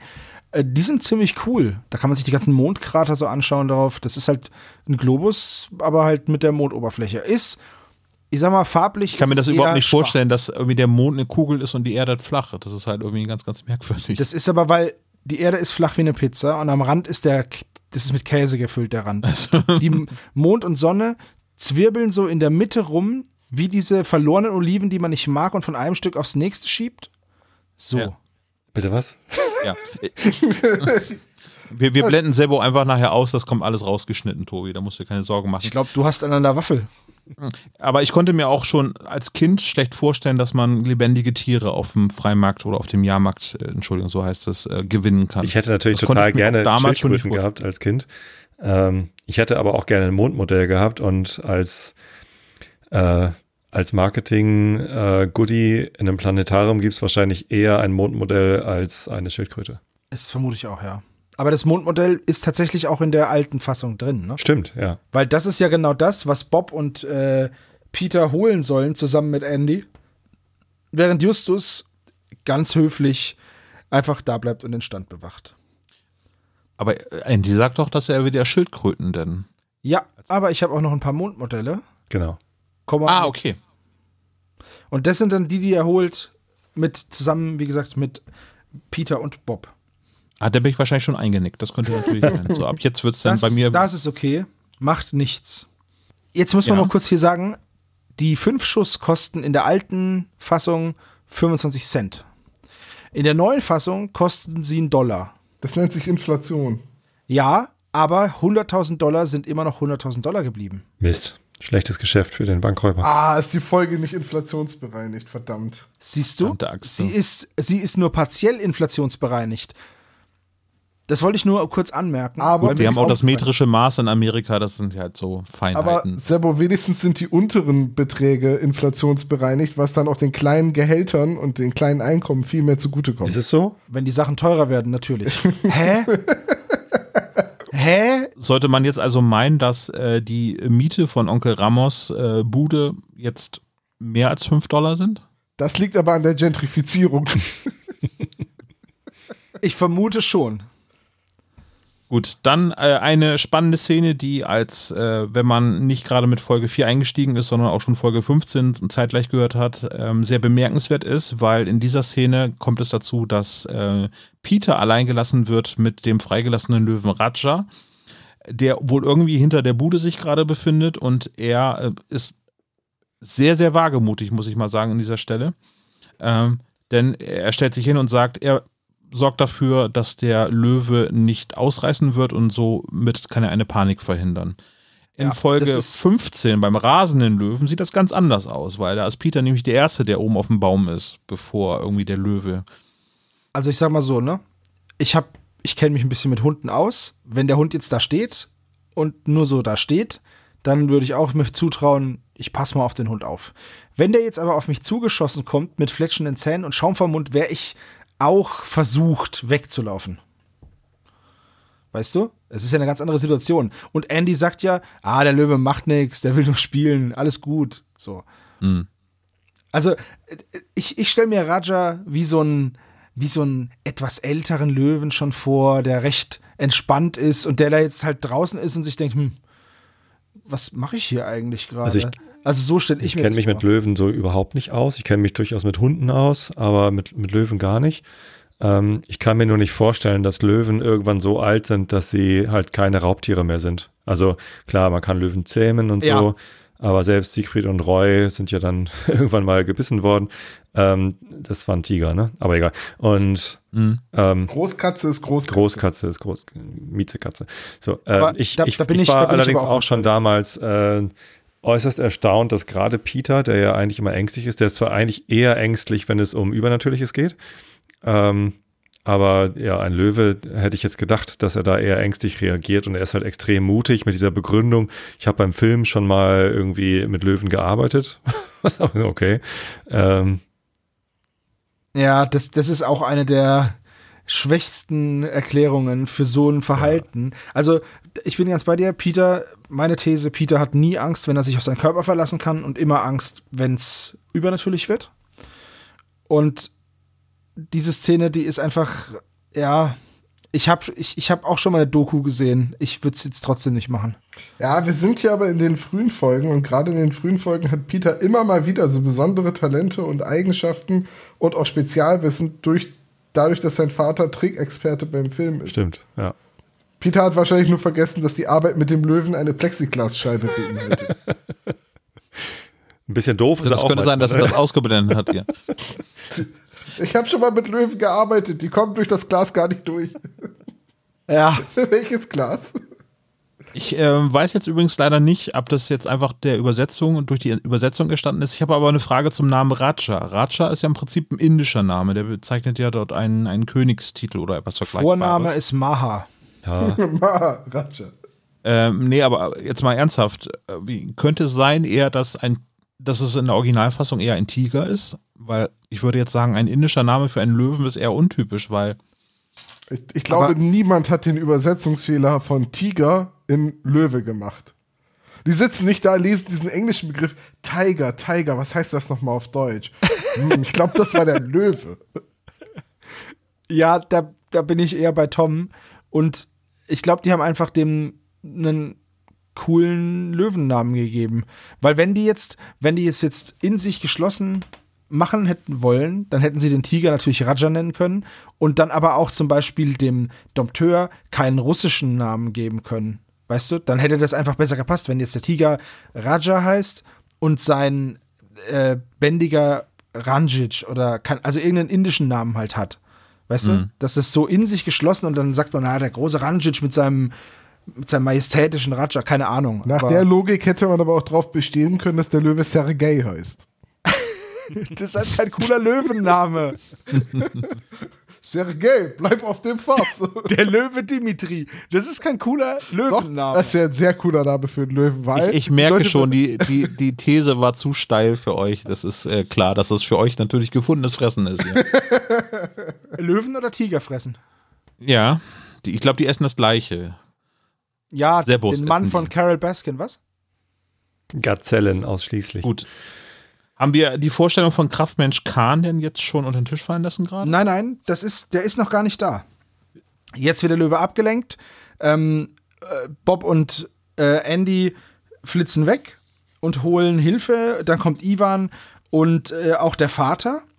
Und dann kommt eine bisschen so eine unlogische Stelle, denn Andy kommt ja früher wieder mit, mit Ivan und Bob und dann kommt erst der Vater und dann sagt Andy, obwohl der Vater noch gar nichts gesagt hat, mein Vater will euch was schenken, was viel typischer ist für den Zirkus. Und dann wird es nie wieder erwähnt. Und keiner weiß, was das ist und keiner weiß, woher. Nein, nein, nein, nein, nein, nein. Doch, doch. Die Eintrittskarten für. Ja, für das Zirkus. mag sein, aber das kommt, das, das mag sein, das habe ich auch gedacht, das wäre das logischste Geschenk, aber das ist nicht typisch für einen Zirkus. Wenn ich sage, ich schenke dir jetzt mal was, das ist typisch für Hollywood eine Eintrittskarte fürs Kino. Eher nicht, oder? Ja. Schon. Also mehr als mehr als so eine Katze, ne? Also die, wenn ich, wenn ich an einen Zirkus ja, denke, dann denke ich nicht an eine äh, bucklige schwarze Katze, sondern dann denke ich an eine Show. Und Eintrittskarte zu einer Show ist, also du kannst ja nicht die Show schenken. Also hier, hier hast du einen Dompteur. Oh, wäre aber cool, oder? Für zu Hause. So ein, Privat, so, was soll so ein das? Privatdompteur, so ein Privatdompteur, der dir alles zähmt, dem du begegnest. Grillen. Naja, aber das, das wäre von Mr. Carson natürlich ein äh, super Move gewesen, weil er muss ja Geld sparen durch die Unglücke, die in den letzten Tagen so passiert sind, muss er ja ein bisschen Sparmaßnahmen oh je, oh je. Äh, irgendwie für äh, den Zug. hm. Naja, aber auf jeden Fall werden sie dann während des Gespräches belauscht von Kahn. Genau den Kraftmensch. Kraftmensch. Einer der besten Figuren aus meiner Sicht äh, des ganzen Hörspiels, weil ähm, ich finde, er ist mit die ikonischste Figur aus diesem, aus der ganzen schwarzen Katze.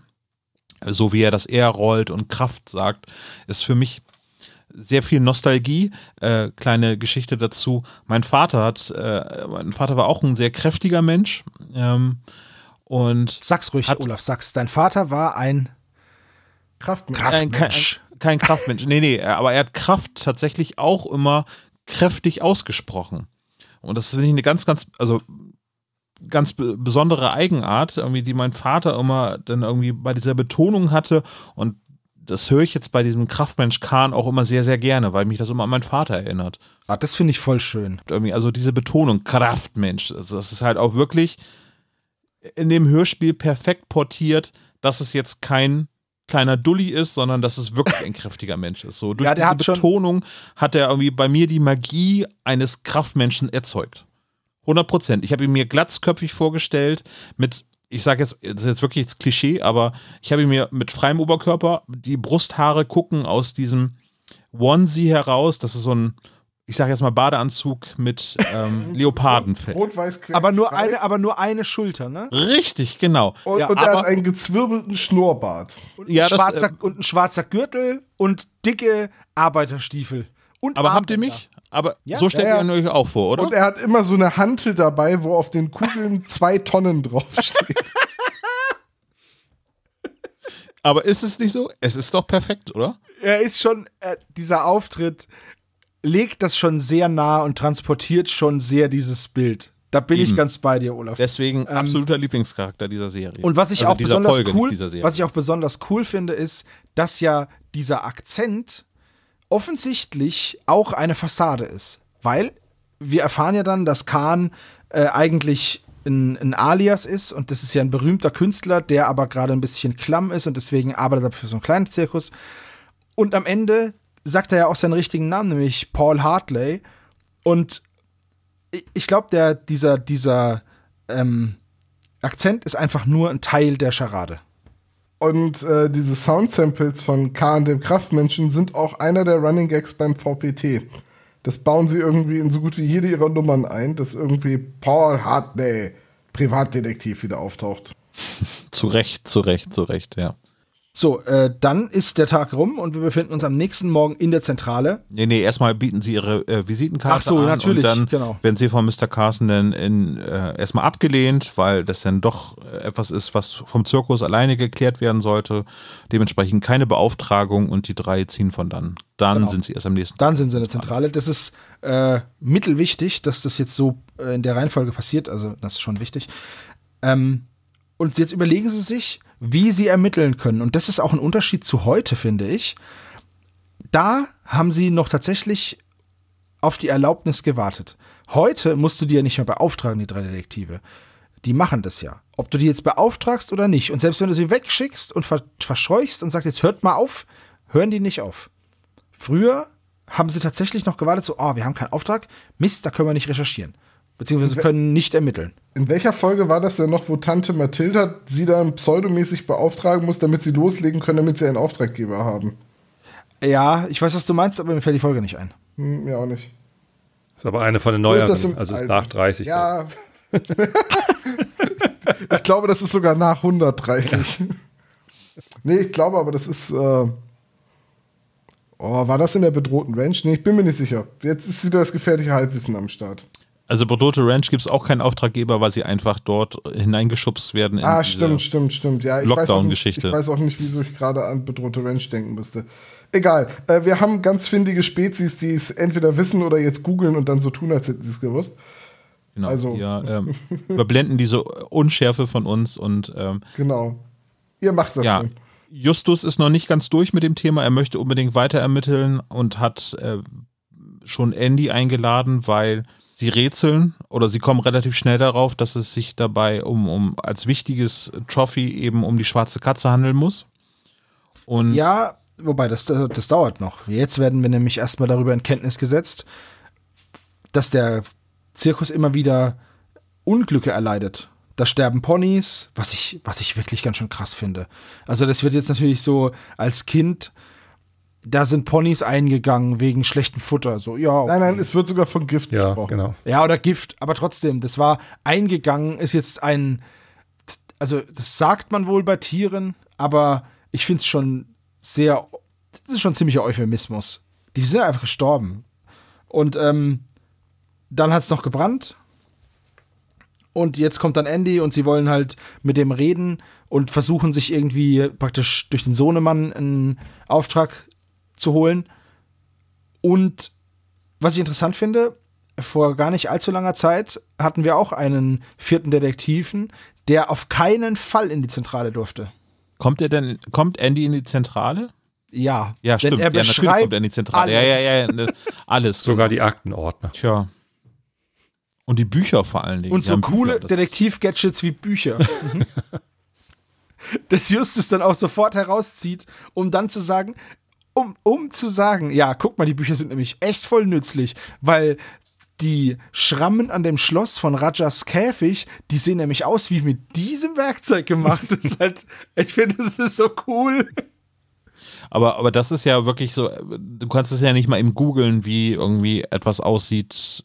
Also heutzutage würdest du es halt einfach nachgucken, wie sieht aus, wie sieht ein Zeckenbiss aus? So. Ja, schon, aber das ist ja auch immer gleich. Aber wie sehen denn Einbruchsspuren an einem Vorhängeschloss aus? Kratzer.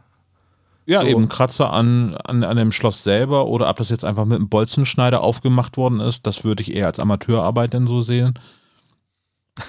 Allerdings. Habt ihr schon mal Lockpicking gemacht? Also ähm, Schlösser knacken?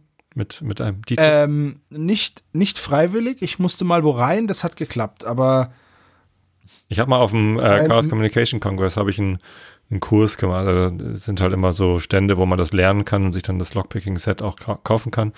Ähm, das ist, äh, ja, kommt auf die Qualität des Schlosses an, aber manches ist äh, erstaunlich einfach, da muss man auch gar keine Kratzer machen. Ist natürlich die Frage, was das für ein Schloss war, mit dem da der Löwenkäfig zugeschlossen war. Hoffentlich ein etwas besseres. Also me- me- mein Rechtsbeistand hat gesagt, ich soll mich dazu nicht äußern. Ähm, äh, es gibt da einen sehr coolen YouTube-Kanal, der heißt The Lockpicking Lawyer. Und das ist halt ein amerikanischer Schlosser. Oder ein Lockpicker. Den habe ich auch abonniert. In seiner Freizeit mal. Und es ist immer so lustig, wenn er dann Schlösser zugeschickt kriegt. So, ja, äh, ich habe hier eine Wette mit dem äh, Schlosser, der das aufgesägt hat, der hat gesagt, das kann man gar nicht mit dem, also das kann man gar nicht knacken, ohne es kaputt zu machen. Und wenn du es in einem Video knackst, kriege ich mein Geld wieder. Und er packt das aus und guckt drauf und sagt so, ja, das ist eins von den älteren Schlössern von dem Hersteller. Dann nehme ich hier dieses Werkzeug, starte die Uhr und ach, 18 Sekunden. Ja. das, ist so, das ist so krass. Also ich weiß halt, wie man Vorhängerschlösser mit, mit zwei Gabelschlüsseln knackt und da hat er eben auch Das wollte gezeigt, ich auch gerade sagen, das habe ich schon da gemacht, er, ja. Da hat er auch gezeigt, wie man das sogar noch besser macht. Also, mit dem Schlüssel? Man, ja, dass du, nein, dass du, dass du die praktisch Schloss knacken ist nicht Schloss aufschließen. Ich knack jeden Morgen mein Schloss, wenn ich zur Arbeit gehe. Ja. Ist egal, komm, weiter jetzt. Okay, ja, gut. ich muss erstmal mich wieder aufrichten nach diesem niederschmetternden Gag. Irgendwie so. Ja, ja, ziemlich, ja, ja, ziemlich genau. beknackt, ha? So, äh, aber Andy wird auf jeden Fall benötigt, damit der Fall ins Rollen kommt. Nicht nur, dass er sie beauftragt äh, und sich damit seinem Vater widersetzt. Äh, dann wird noch so ein bisschen, das ist halt total lieblos in der, also wenn man jetzt weiß, wie ausführlich das in der langen Fassung beschrieben wird, wird nochmal ganz kurz nebenbei erwähnt, dass die, seine Großmutter eigentlich seinen Vater hasst und eigentlich nicht möchte, dass, äh, dass Andy weiter beim Zirkus arbeitet. Und das spielt in der alten Fassung eigentlich gar keine Rolle mehr. Ähm, und Andy hat zufällig die Zeitung von Rocky Beach äh, dabei, wo dann drinne steht. Lies vor. Dass, Olaf, lies äh, vor. Jetzt lies doch vor, Olaf. Lies doch jetzt endlich vor. ja, genau. Alter Schwede. Dass, äh, dass ein Mann 25 Dollar äh, geben möchte für eine Katze, die eben genau der Beschreibung von Andys äh, Hauptpreisen aus der Schießbude entsprechen. Genau, und das ist dann quasi ihre heiße Spur. Die präparieren zufällig eine Katze, die sie auf dem Schrottplatz gefunden haben, die dann fast genauso aussieht wie die Katze von Andy. Was ich ein bisschen merkwürdig finde, weil wie viel Arbeit haben die da bitte investiert? Einfach, da müssen die das Auge zugenäht haben, weil es ja ein zugeknüpftes Auge hat den Buckel muss ja irgendwie neu. Also eigentlich, wenn man diesen Buckel hinkriegen möchte, muss man ja im Prinzip den ganzen Stoff neu nähen. Aber ja, sei es drum. Das ist ja. mit, den, mit den Katzen und der Zählerei mit den Katzen komme ich auch immer wieder durcheinander. Ja. Vielleicht, vielleicht haben sie einfach so ein Stück Draht reingesteckt und dann so ein bisschen gebogen, damit, sich, damit ein Buckel entsteht, ohne dass man großartig die Form ändern muss. Das ist eigentlich eine gute Möglichkeit. Ich bin mir gerade auch gar nicht sicher, ob das nicht sogar die Lösung ist, die sie im Buch machen mit dem Draht. Ach, ich glaube, da war irgendwas. Ich habe das Buch nicht gelesen. Kann ich nicht sagen.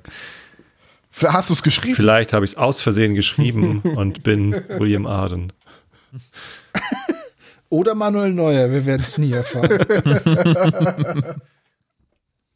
Ab Manuel Neuer drei Fragezeichen hört? Frag ihn doch mal. Ist aber jetzt gerade schlecht. Ich rufe ihn später an. Ich gerade keine grade. Coke Zero. Der ist bestimmt auf Clubhouse. Warte mal, ich guck mal eben.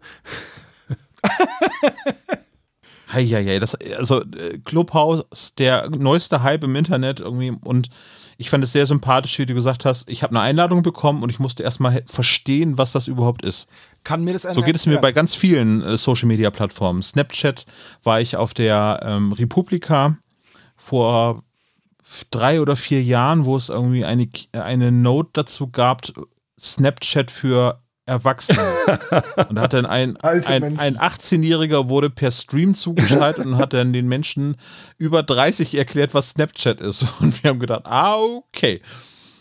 Ja. Ja, auf, also Clubhouse äh, ist, glaube ich, im Moment nur für Leute über 30. Nee, ich habe auch schon Leute unter 30 gefunden in, in Clubhouse ähm, ein Social Network, das als Besonderheit hat, dass man nirgendwo was schreiben kann, also außer in seiner eigenen Biografie, die man dann im Profil hat.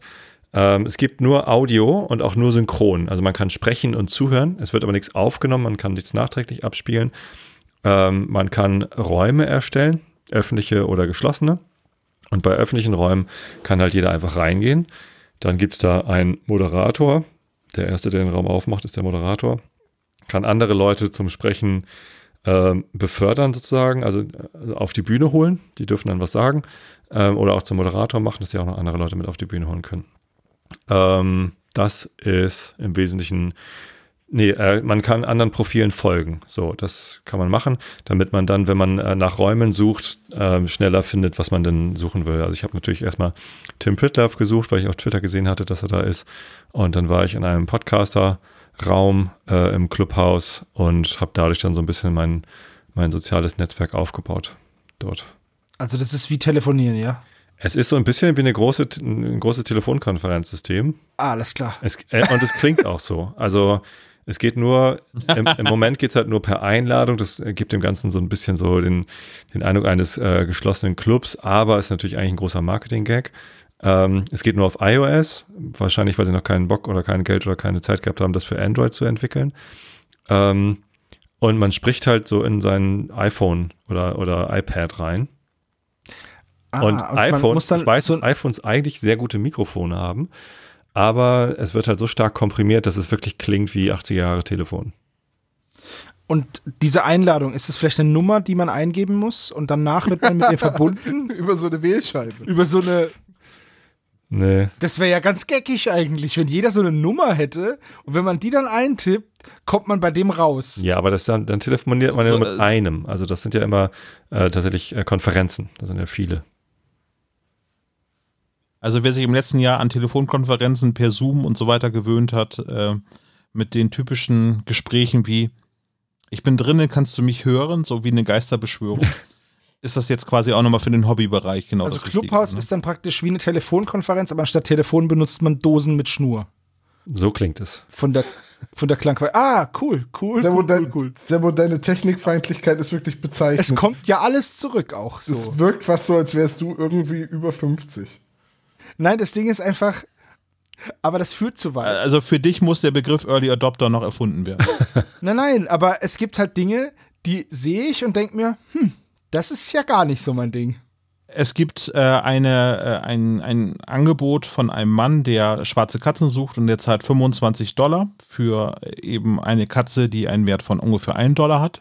Aber nur, wenn man eben für den 1 Dollar an der Schießbude auch gewonnen hat beziehungsweise 25 Cent. Und ähm, ja, die präparieren diese Katze und gehen dann dorthin. Dort warten schon eine Menge andere Kinder, die Katzen haben, wo Justus dann schon gleich sagt, ach, die werden keinen Erfolg haben, die sieht ja gar nicht so aus. Ähm, sie sind aber auch die einzigen, die wissen können, wie diese Katze aussehen soll, weil sie ihm quasi der, dieser Spur nachgehen. Dementsprechend finde ich das irgendwie ein bisschen naja. Ist das nicht aber auch eine Justus. spezifische Zeitungsannonce? Ja, sehr spezifisch. Naja, er will ja auch seltsam spezifische Katzen. Ja, aber wenn du sowas in der Zeitung liest, denkst du dann, ach, da gehe ich einfach mal hin? Eher nicht, aber ich würde auch so nicht dahin gehen. Die achtjährigen Kinder in Rocky Beach offenbar schon. Die wollen nämlich alle 25 Dollar haben, damit sie auf dem Zirkus ordentlich was ausgeben können. Was ja auch wirklich viel Geld ist, wenn man mal überlegt, dass fünf Schuss 25 Cent kosten. Ja, jetzt guck mal, kannst du ja so 100 Schuss leisten mit den 100 Schuss kannst du theoretisch geteilt durch 5 20 Katzen gewinnen. Diese 20 Katzen kannst du dann für 20 mal 25 Dollar, also 500 Dollar verkaufen. Für 500 Dollar kriegst du 2000 Schuss auf dem Jahrmarkt, mit denen du wiederum 400 Katzen Du musst nur sehr kannst. schnell Hammer. sein und das alles machen. Du hast, du hast verstanden, wie man Geld investiert. Das ist ja der Wahnsinn. Ja, ich habe quasi den unendlich Cheat im drei Fragezeichen Universum gefunden. Thomas, wir sollten, nee, vor allen Dingen ich glaube, wir sind kommt da was auf der ein Junge hin mit 100 Katzen, die er direkt aus der Fabrik irgendwie abgeholt hat und verkauft die für 25 Dollar das Stück, weil in der Anzeige, und der Anwalt wird ihm das bestätigen, in der Anzeige steht nicht, dass das Angebot limitiert ist auf fünf Katzen, die er kaufen möchte. Und ähm, tja, dementsprechend äh, wird der Anwalt dann Gabo überzeugen, dass das ein rechtsmäßiges Geschäft ist und dementsprechend wird er von seinen 100.000 Dollar, die er geklaut hat, überhaupt nichts mehr haben. Weil Bankräuber ja, ja immer auf ihre Anwälte hören. Genau. Äh, äh, Gabbo hat sich in dem Moment verkleidet als alter Mann und äh, nimmt dort äh, die Besucher mit den Katzen entgegen.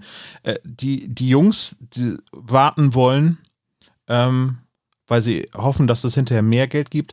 Diesen Schritt habe ich dieser, dieser Jungs nicht nachvollziehen können, weil es gibt keinen Anlass, irgendwie zu vermuten, dass äh, die weiteren Katzen dann für mehr Geld verkauft werden.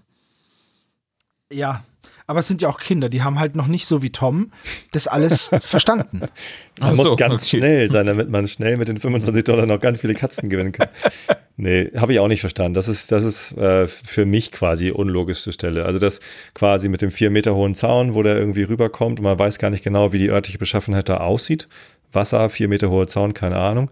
Aber selbst wenn man jemandem schnell hinterherläuft, wie schnell kommt denn da jemand mit Saugnapffüßen irgendwie rüber? Also auch nach, nach mehrfachem Hören habe ich immer noch nicht äh, geschnallt. Äh, also wenn ich mit Saugnäpfen eine glatte Wand hochlaufe, äh, ich glaube einfach nicht, dass, dass irgendein Artist das äh, so schnell schafft wie, weiß nicht, ich bin dem gleich hinterhergelaufen, dann sehe ich ihn nicht mehr und kann ihn nicht dabei beobachten, wie er da hoch. Meinst du nicht, meinst du nicht, dass Gabo einfach super clever ist und sich die Saugnäpfe vorher mit so einem Silikonspray, damit er besonders schnell flutschen Hochrutschen. kann? Äh, Vier Meter hochrutschen. Vielleicht ist Gabo auch Xena. Wir haben ja nicht gehört, ob es gemacht hat. So aus dem Stand im Vorwärtssalto über die Mauer. Oder er ist Flash. Und dabei noch so ein aus Versehen die Katze noch geworfen, weil er so aus Reflex, weißt du?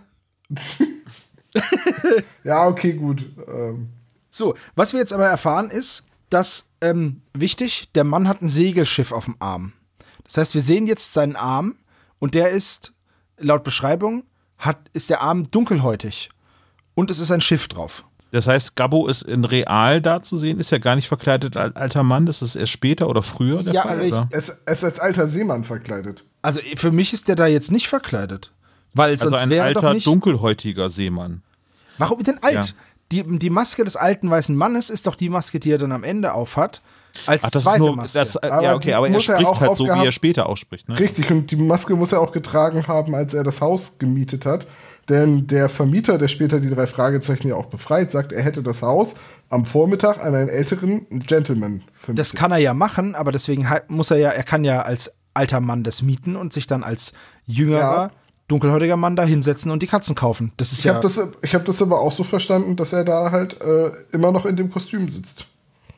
Ähm, aber warum wird dann sein Arm beschrieben? Der Arm ist ja ganz wichtig und äh, wir erfahren dann später, dass, also jetzt wird dieses Segelschiff ja erwähnt. Und später erfahren wir dann, dass der Bankräuber beim Überfall auch dieses Segelschiff auf dem Arm hatte. Wir erfahren aber auch, dass das Segelschiff gar kein echtes Tattoo ist. Also in der, in der Extended, im Extended Cut.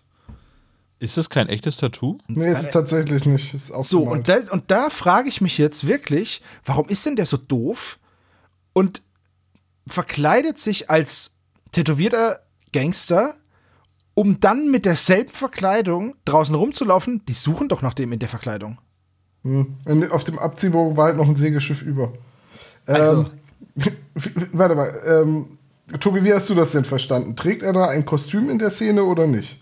Äh, ich hatte das auch so verstanden, dass er ein Kostüm trägt. Also ich habe ihn da auch als alten Mann verstanden, weil er mit der alten Mannstimme spricht. Ja, weiß ich jetzt aber gar nicht mehr. Und das, äh, der, der, man sieht den Arm mit der auffälligen Tätowierung. Äh, ich glaube, ich weiß aber nicht, ob da schon über die, äh, die dunkle Hautfarbe gesprochen wird. Das ist aber tatsächlich, also wäre mir wahrscheinlich aufgefallen, weil das ein Begriff ist, der mich sehr triggert. Also äh, dunkelhäutig ist ein Begriff, den äh, viele Schwarze als äh, rassistisch empfinden.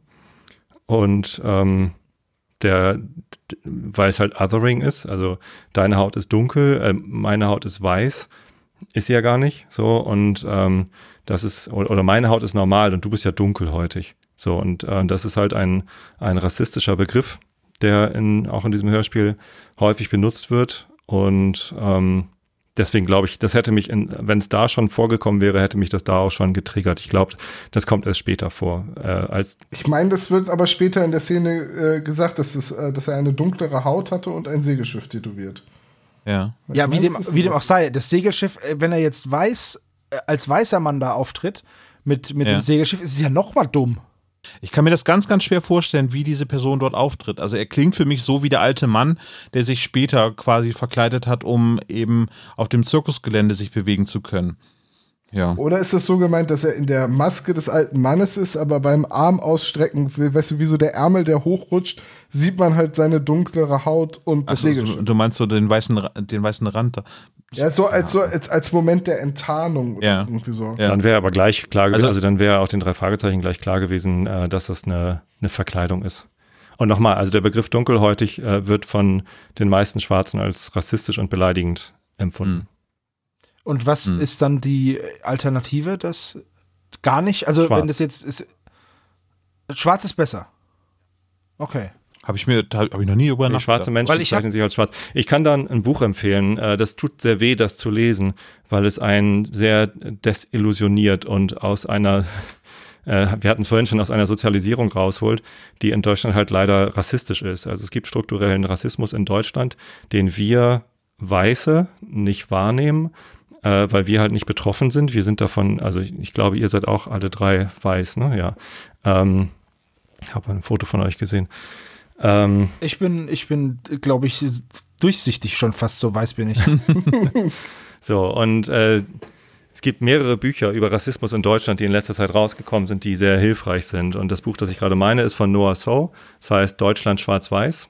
Ähm, und es ist deswegen anstrengend, das zu lesen, weil es halt sehr weh tut, weil, weil man irgendwie erklärt bekommt, wie viel von dem, was wir als normal empfinden oder nicht so schlimm empfinden, äh, von Schwarzen eben doch durchaus als schlimm empfunden wird. Und damit ist nicht nur das N-Wort gemeint äh, oder auch das N-Wort in Verbindung mit Kuss.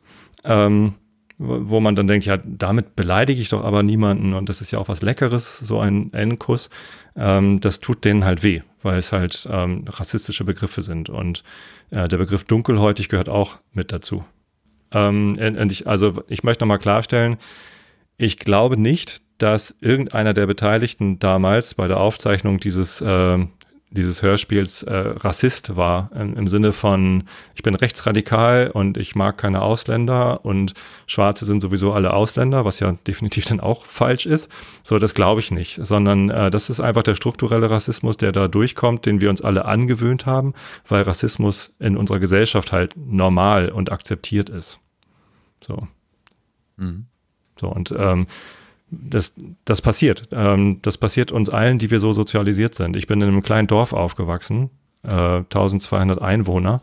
Ähm, da gab es keine Schwarzen. Ich konnte mich mit dem Thema überhaupt nicht auseinandersetzen. Ich habe das erste Mal schwarze Menschen getroffen, als ich in Hamburg gezogen bin. Und ähm, es ging wahrscheinlich den meisten so, die bei uns auf dem Dorf gewohnt haben.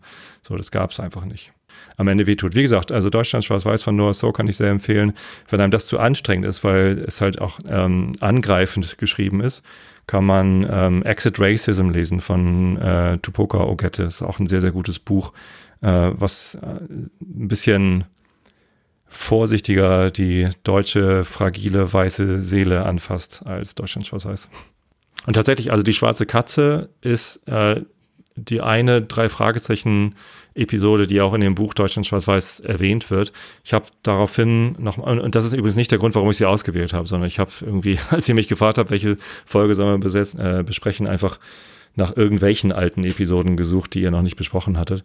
Ähm, und dass die sogar in dem Buch erwähnt wird, war mir in dem Moment gar nicht präsent. Das war da schon wieder ein bisschen her, dass ich das gelesen hatte. Wenn man nochmal sucht nach drei Fragezeichen Rassismus, dann findet man erstens einen, ähm, ein Interview, das Oliver Rohrbeck mit NTV, NTV gemacht hat vor zehn Jahren, 2011 ist das da. Kann ich euch gerne den Link schicken, dass ihr es in die Shownote packen könnt, wenn ihr es nicht schon gefunden habt. Und da geht es so ein bisschen kurz um äh, seine Tätigkeit für TKKG. Ähm, und das TKKG ja nicht so in Ordnung sei, weil das ja durchaus auch rassistisch sei, dass da ja gleich äh, auch der, der Begriff Zigeuner benutzt wird und das sind dann ja gleich die, ähm, die Verdächtigen. Genau, hier, ich zitiere jetzt mal Oliver Rohrbeck. Äh, ist Ihnen das heute manchmal unangenehm, äh, so etwas vertont zu haben? Nein, das nun gar nicht. Damals haben wir, ohne uns was dabei zu denken, auch das Wort N-Kuss gesagt, also hier ist es ausgeschrieben. Ähm, äh, deswegen waren wir doch nicht rassistisch oder hatten etwas gegen Schwarze. Da muss man die Kirche im Dorf lassen.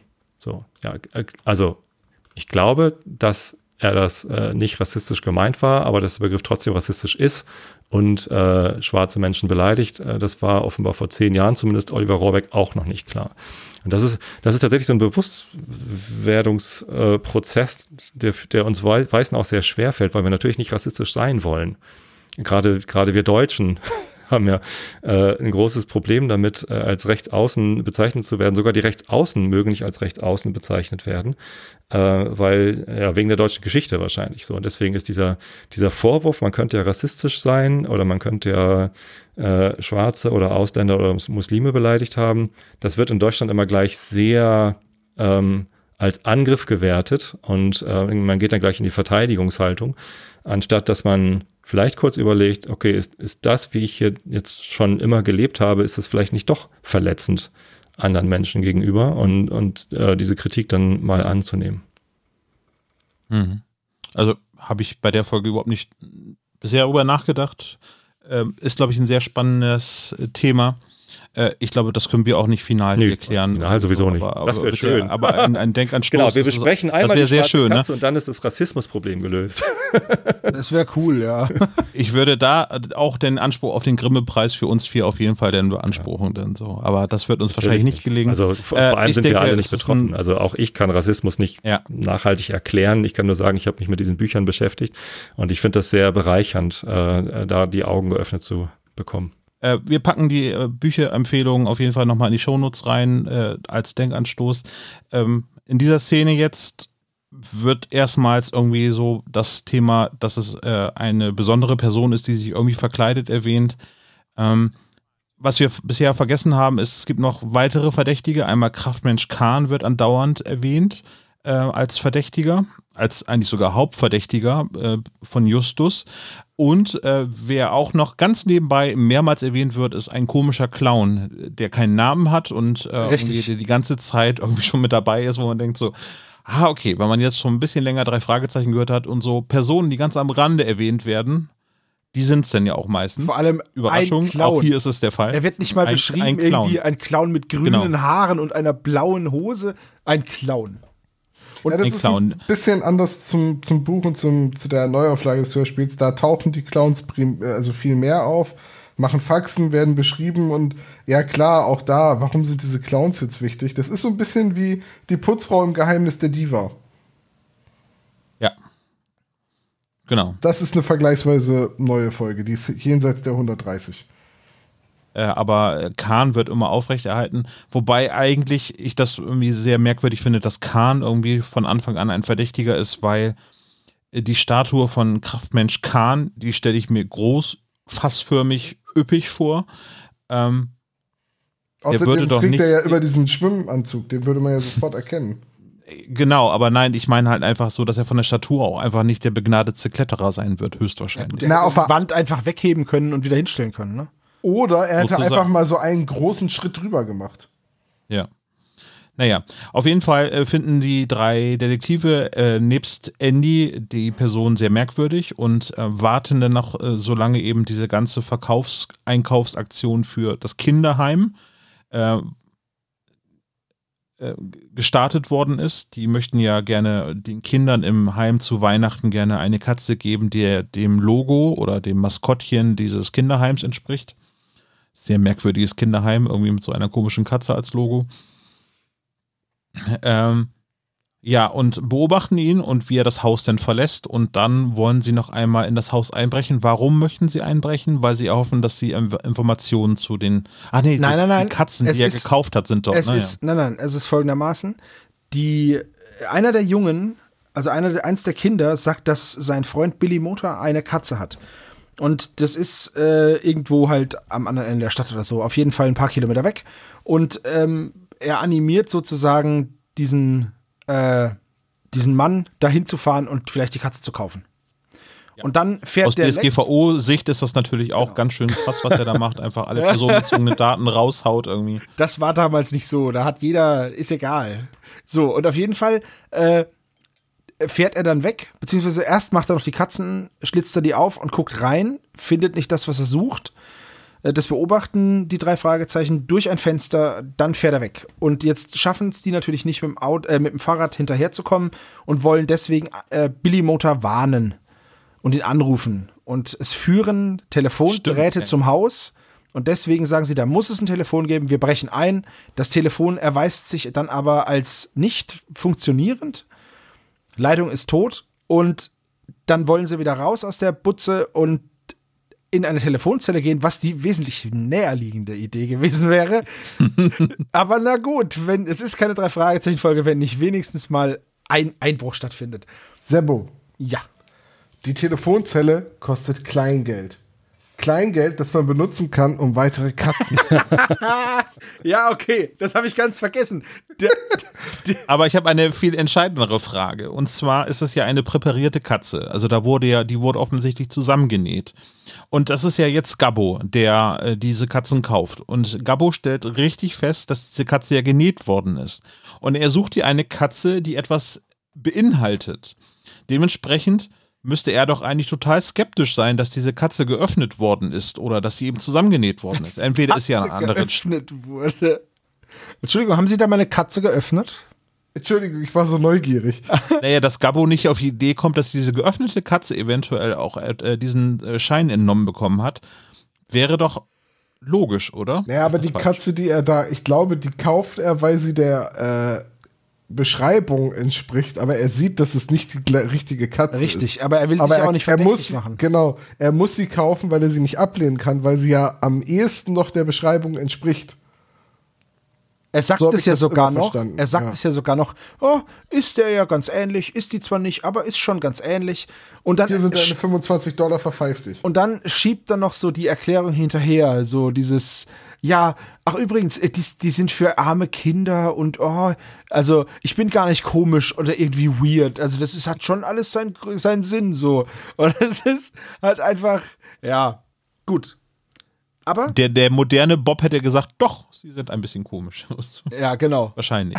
Ja. Aber also, ist egal. Äh, sie brechen ein. Genau, natürlich. Äh, sehen die aufgeschlitzten Katzen und werden dann überrascht, weil Gabbo kehrt zurück und sperrt sie dann ein. Und Cooler Move. Und in dem Moment äh, sehen sie auch, dass er schwarz ist, weil äh, beim beim Ach, Rausgehen, stimmt, beim Rausgehen, äh, äh, wenn sie dann befreit werden vom, vom Eigentümer, ähm, äh, sagen sie ja, ein, ein, ein Mann mit ganz dunkler Haut hat uns hier eingesperrt.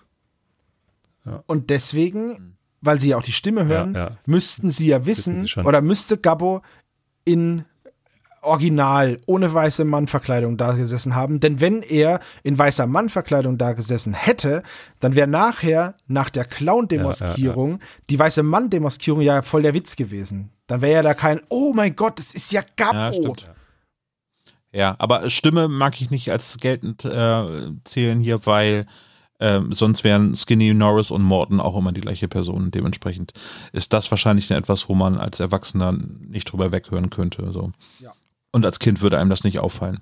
Ja, und jetzt habe ich, ich frage mich, was der Besitzer des Hauses dort macht, der die Bude gerade vermietet und warum ist er jetzt da gerade? und warum, warum geht er da einfach rein? Ja, das ist auch so eine Sache, ne? Und, ja. und was, was mich noch interessiert ist, ist das eigentlich eine Glastür, die der Mann da verriegelt, also Gabbo? Weil woher weiß Justus denn, dass der die Tür mit einer Stange blockiert? Wollt ihr die Erklärung haben oder wollt ihr es selber sagen? Ich, ich weiß äh. es nicht. Ich würde sie, ich würde sie wirklich gerne. Äh, guckt Justus durchs Schlüsselloch. Aber die, aber die ersten drei Wörter, Sabo, die weißt du, die jetzt kommen, also sag sie. Aber im Buch. Richtig. Ich, ich vermute das. Ja. Äh, Justus hat vorher Peter einen der Empfänger gegeben von dem Pi-Gerät, damit sie sich äh, wiederfinden können. Und als ähm, Peter ist auf dem Schrottplatz mit Patrick, als das Ding in seiner Tasche anfängt zu piepen und er dann versteht, dass Justus ein Notsignal aussendet und irgendwo in der Nähe, also innerhalb von fünf Kilometern des Stadtgebietes sein muss. Und dann fahren Peter und äh, Patrick mit dem Transporter von Onkel Titus im Zickzackkurs durch die Stadt, bis das Signal lauter wird, stellen dann fest, es kommt aus einem Haus, brechen da ein und werden beim Einbruch und beim Befreien von Justus, Bob und Andy vom Vermieter überrascht. Der halt da reingeht, weil die Tür offen steht. Und er die Leute da drin sieht, in der Wohnung, die er an einen alten Mann vermietet hat. Ist äh, zugegebenermaßen die deutlich bessere Erklärung als der Vermieter, der in den Eigen, äh, im Eigentum seiner Mieter rumschnüffelt. Und warum weiß Justus jetzt, dass das eine Stange ist? Was? Nee, äh, in dem Hörspiel wird es doch von dem äh, Vermieter gesagt. Nein, Wer ja, auch. Tür mit einer Eisenstange. Auch, auch, aber ich habe mir das extra notiert, dass Justus sagt: Oh nein, er verriegelt die Tür mit einer Stange. Muss ein Guckfenster haben, die Tür. ein Astloch könnte es auch sein. Justus mag Astlöcher. Wer kennt sie nicht? Die Türen mit den Astlöchern.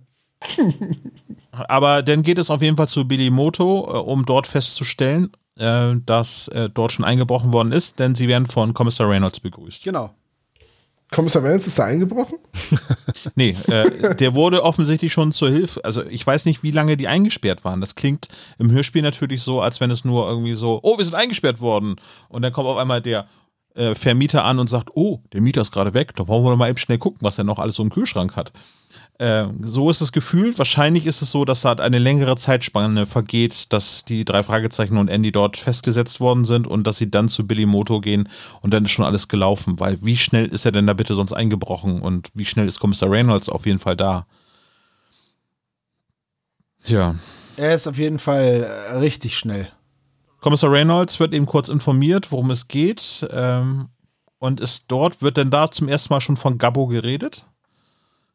Äh, ja, weil ja, sie nämlich weil da. Andy das Kostüm erkennt. Genau, Andy ja. erkennt das Kostüm. Das war nämlich in einem Schrank in dem Zimmer, äh, in dem sie eingesperrt waren. Und als sie dann zu Kommissar Reynolds kommen, beschreiben sie den Täter.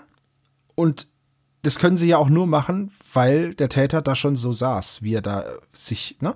Und hat praktisch der, der Mann, der die, die Katzen gekauft hat, ist der Täter. So, den beschreiben sie. Und jetzt, Gabbo, dieser schlaue Verkleidemann verkleidet sich als der Bankräuber. Total gute Idee. Mega. Hätte ich genauso gemacht. Nicht. Ich, ich frage mich auf jeden Fall, ähm, sagt, äh, als äh, irgendwie das äh, Justus oder beziehungsweise die vier Jungs im Prinzip ihren Verdacht äußern, dass es Gabbo ist, da lächelt äh, Kommissar Reynolds so, oh, das, der wird sich sicherlich ausfindig machen wir, wir kriegen den schon. Entweder weiß er denn sofort, wer gemeint ist, oder ist es halt einfach nur, weil die Jungs einfach so diesen, der einzigartige Gabbo sagen, ähm, ist das jetzt auf diese, diese Bezeichnung und der Einzigartigkeit irgendwie zurückzuführen, oder ist Gabbo jetzt schon jemand, der im Gefängnis gesessen hat und sowieso schon äh, bekannt ist? Ja, Gabbo, äh, Gabbo ist knastbekannt. Also Bundesweit bekannt. bekannter Verbrecher, oder? Richtig. Bundesweit bekannt. Richtig.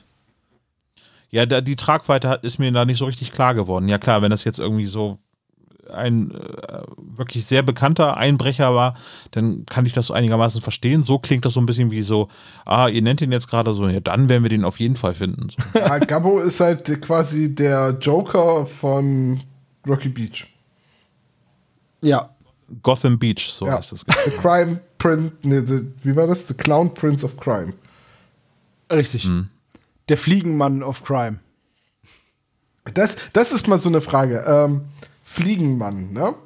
Das ist so eine Bezeichnung, die ich nicht kannte und die mir jetzt beim Wiederhören dieses Hörspiels, das ich jetzt bestimmt 20 Jahre oder so nicht gehört habe, so aufgestoßen ist, so, was verbinde ich denn mit Fliegen? Dass sie an Wänden laufen können. Ich würde ihn nicht die menschliche Eidechse nennen oder die Spinne oder Batman? den Käfer ich würde ihn definitiv den Fliegenmann nennen, weil mit einer Fliege verbinde ich das an der Wand laufen. Versteht ihr, was ich meine? Wenn er fliegen könnte, dann, dann würde ich ihn ja den Vogelmann nennen. Auf jeden Fall. Oder sehe ich das gerade falsch, Tobi? Ja, also Fliegen laufen ja. immer nur die Wände hoch, das ist vollkommen klar. Nein. Nee, aber kanntest du die Bezeichnung Fliegenmann? Nein, kannte ich nicht. Aber vielleicht sie nennen sie ihn auch den Fliegenmenschen, weil er die Scheiße so anzieht. ja, äh, ja. Ähm, sie tun in dem Hörspiel halt so, als sei Fliegenmann ein feststehender Begriff, den alle kennen müssten und alle wissen sofort, ah, das ist jemand, der mit Saugnäpfen Wände hochgehen kann. Ein Schlangenmensch sagt mir sofort was. Also ein Schlangenmensch ist doch. Ja, der Listbild. Kann sich doll verbiegen, ja. Entschuldigung. Genau, ein Schlangenmensch Aber kann sich ist es vielleicht einfach so, dass es auf diesen kuriosen äh, Kuriositätenkabinetten und äh, Jahrmärkten, wie das halt früher der Fall war, dass es einfach ein feststehender Begriff war, der heute einfach nicht mehr geläufig ist, aber früher eben halt, wo es die Frau mit Bart und den Kraftmensch gab, dass der Fliegenmann vielleicht auch einfach so ein Standardrepertoire ist von so einer Attraktion. Hast du mal den Film Die Fliege gesehen? Ja, den habe ich gesehen. Hast du auch mal diese Talkshow auf der ARD gesehen? Ja, habe ich auch. Fahrerfliege? Okay. Hat, ja. hat, hat, alles nichts miteinander zu tun.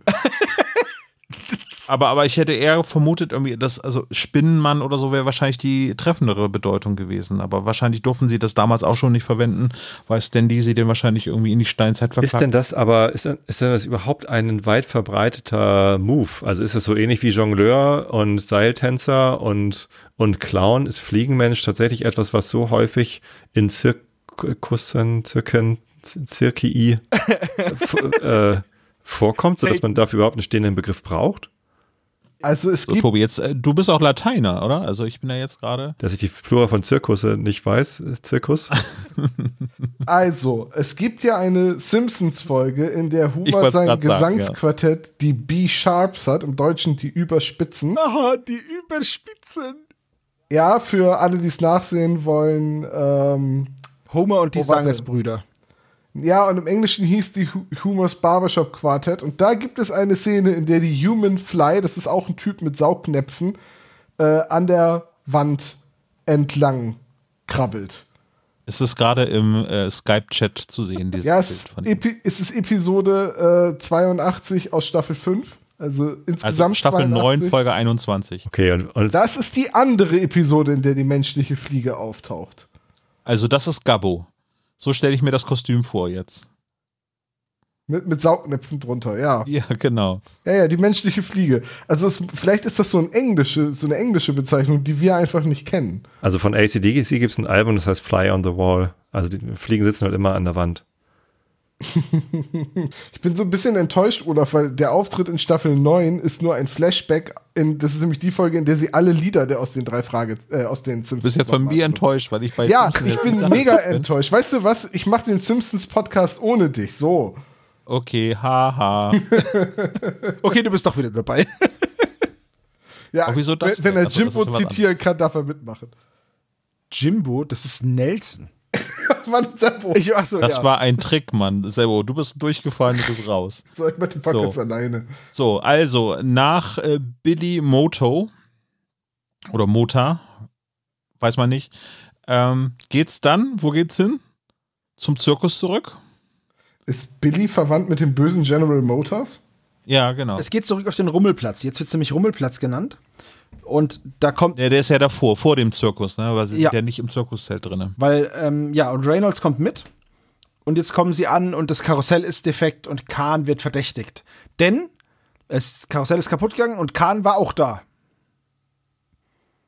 Als Kraft. Das ist die, genau. das ist die äh, Erklärung. Wahrscheinlich hat Kahn einfach direkt das Karussell verbogen oder so. Keine Ahnung. Ja, er wollte sich einfach anlehnen und ist das Ganze. Und jetzt eiert das Ding und ist so ein Musikexpress geworden, weißt du? Ja, Kahn ist das das Kettenkarussell, was kaputt gegangen ist, oder? Kahn ist wie Bender, der ist ein Schlafbieger. so, aber äh, ist es denn quasi schon der Beginn des Finales? Ich würde sagen, ja, ja. Auf jeden Fall. Wie gesagt, wir sind jetzt in der sechsten Szene. Dieses ganze Hörspiel ist ja. total, ähm, kommt mit sehr, sehr wenigen Szenen und Szenen wechseln auch aus. Das sind lange Szenen, aber sehr wenige. Aber muss ja. ja auch auf eine Schallplatte passen. Genau. Dann lass uns das irgendwie zusammenfassen, weil es ist äh, schon gekürzt und in der langen Fassung, äh, der, der neuen Fassung ist es noch schwieriger zu erzählen. Also das Karussell ist manipuliert.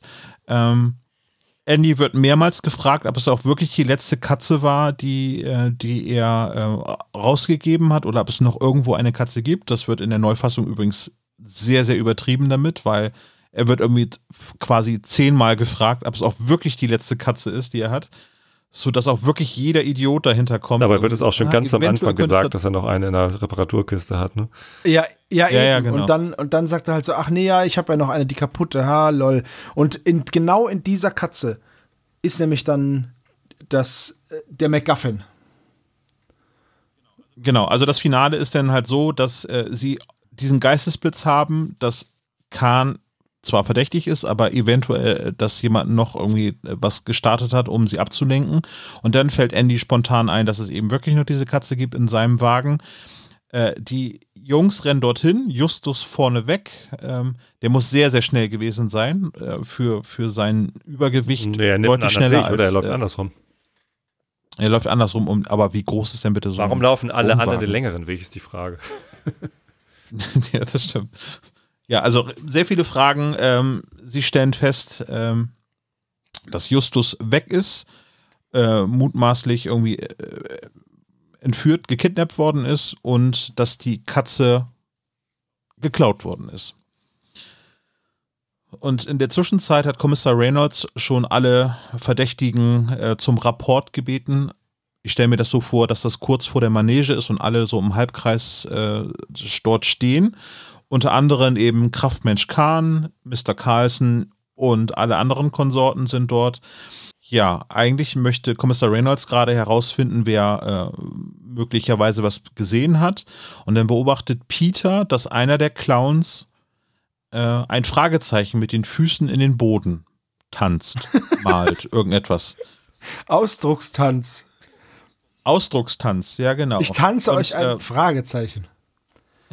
Äh, ich fasse das kurz zusammen. Der andere Clown ist Gabbo, der sich verkleidet hat äh, und äh, Justus ähm, macht es erkenntlich. Dann versucht Gabbo irgendwie Justus nochmal im Prinzip mit der Pistole an der Brust quasi mitzuschleifen als, als Geisel aber wird dann von Kraftmensch Kahn überwältigt. Das ist sozusagen der Showdown der Folge. Man sollte vielleicht Und noch Justus nimmt sofort. Man sollte ja. vielleicht noch ganz kurz anmerken, dass äh, Peter es schafft, Justus äh, zeigt heimlich an, dass er das ist. Äh, und Peter sagt, ah, Justus, und provoziert dann damit halt auch diese Geiselnahme, ne? Ja, äh, Justus sieht dann sofort, also wir, wir müssen gleich nochmal eben, wie was zustande gekommen ist, das müssen wir gleich nochmal eben aufdröseln. Aber die, für mich da die entscheidende Frage ist, Justus nimmt sofort seine Clownmaske vom Gesicht und spricht. War er geknebelt oder warum hat er das Fragezeichen in den Boden gemalt? Er war, also im Hörspiel war er nicht geknebelt. Ja, warum sagt er denn nicht einfach was, sondern malt unauffällig das Fragezeichen in den Boden? Weil ich erinnere mich gerade auch nicht mehr. Gibt keinen Grund. Also das ist auch eine absolut unlogische Stelle. Die habe ich auch, ich glaube, die habe ich sogar als Kind schon nicht verstanden. Ich meine, als Kind habe ich das eh alles nicht hinterfragt. Ich war da nicht so analytisch unterwegs und habe Filmfehler gesucht, so wie meine Kinder heutzutage. Ähm, sondern ich habe einfach das so hingenommen und die, die ähm, versucht, die Atmosphäre aufzunehmen. Und ich stelle mir vor, wenn, wenn ich gekidnappt worden wäre, also Justus wurde ja erwischt von Gabo. Ähm, also Justus hat Gabo gesehen, ist dann weggelaufen, hat sich in einem Wagen versteckt äh, und Gabo ist hinterher. Es war halt leider der Clownswagen und, und Gabo hat ihn dann quasi äh, gezwungen, Nee, Quatsch, nee, Justus hatte sich äh, verkleidet, äh, weil er Gabbo reinlegen wollte und, und, so tun wollte, als sei er nicht Justus. Ähm, und, und Gabbo hat es aber gleich geschnallt und ihn mit Waffe äh, gezwungen, mit rauszugehen, was auch kom komplett unlogisch von Gabbo ist. So, und dann, dann war ähm, war Justus aber halt irgendwie in der Gewalt von diesem Gabo. Und äh, ich habe mir als Kind immer so vorgestellt, wenn ich in der Gewalt von so einem äh, Verbrecher gewesen wäre, der mich auch mit einer Waffe bedroht, dann hätte ich wahrscheinlich auch nicht gleich beim ersten Anblick von Kommissar Reynolds gerufen, äh, ich bin Justus und das ist der Verbrecher, wenn der Verbrecher noch neben mir steht. So. Das war meine Erklärung damals. Und es war so, ich muss mich irgendwie erkenntlich zeigen, aber auf geheimnisvolle Art und Weise. Ist auf ja. jeden Fall ein guter Punkt.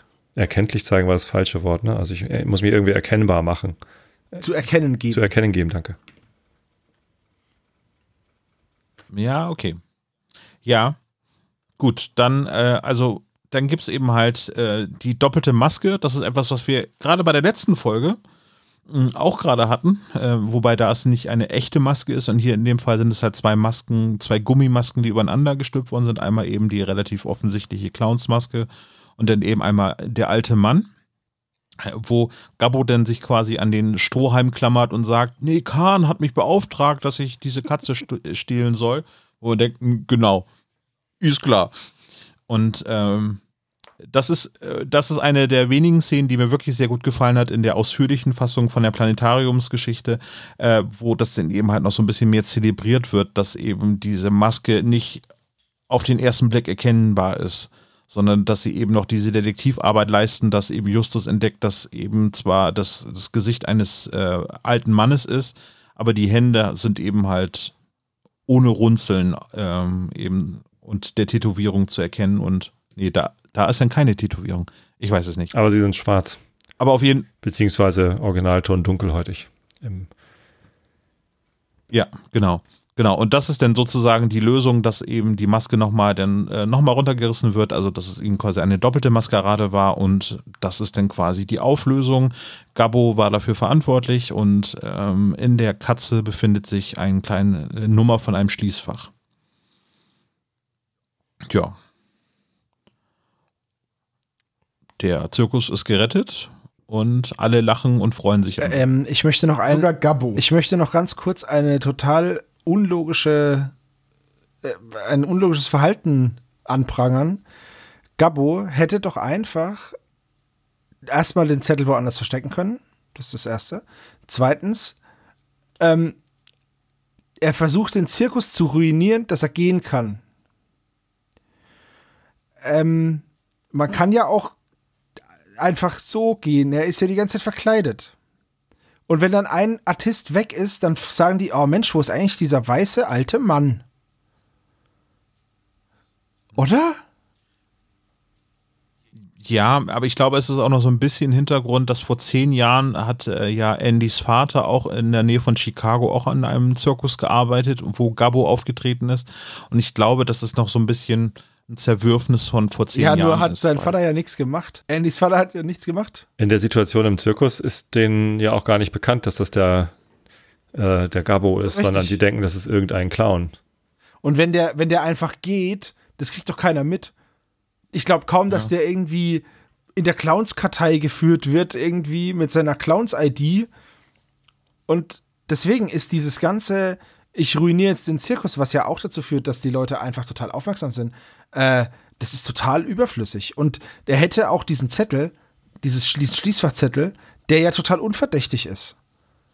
Den hätte er auch einfach hm. an seine Pinnwand heften können. Ich sag jetzt mal, um das so ein bisschen in Schutz zu nehmen, es gibt Bösewichte bei den drei Fragezeichen, die einen noch schlechteren Plan hatten. Okay.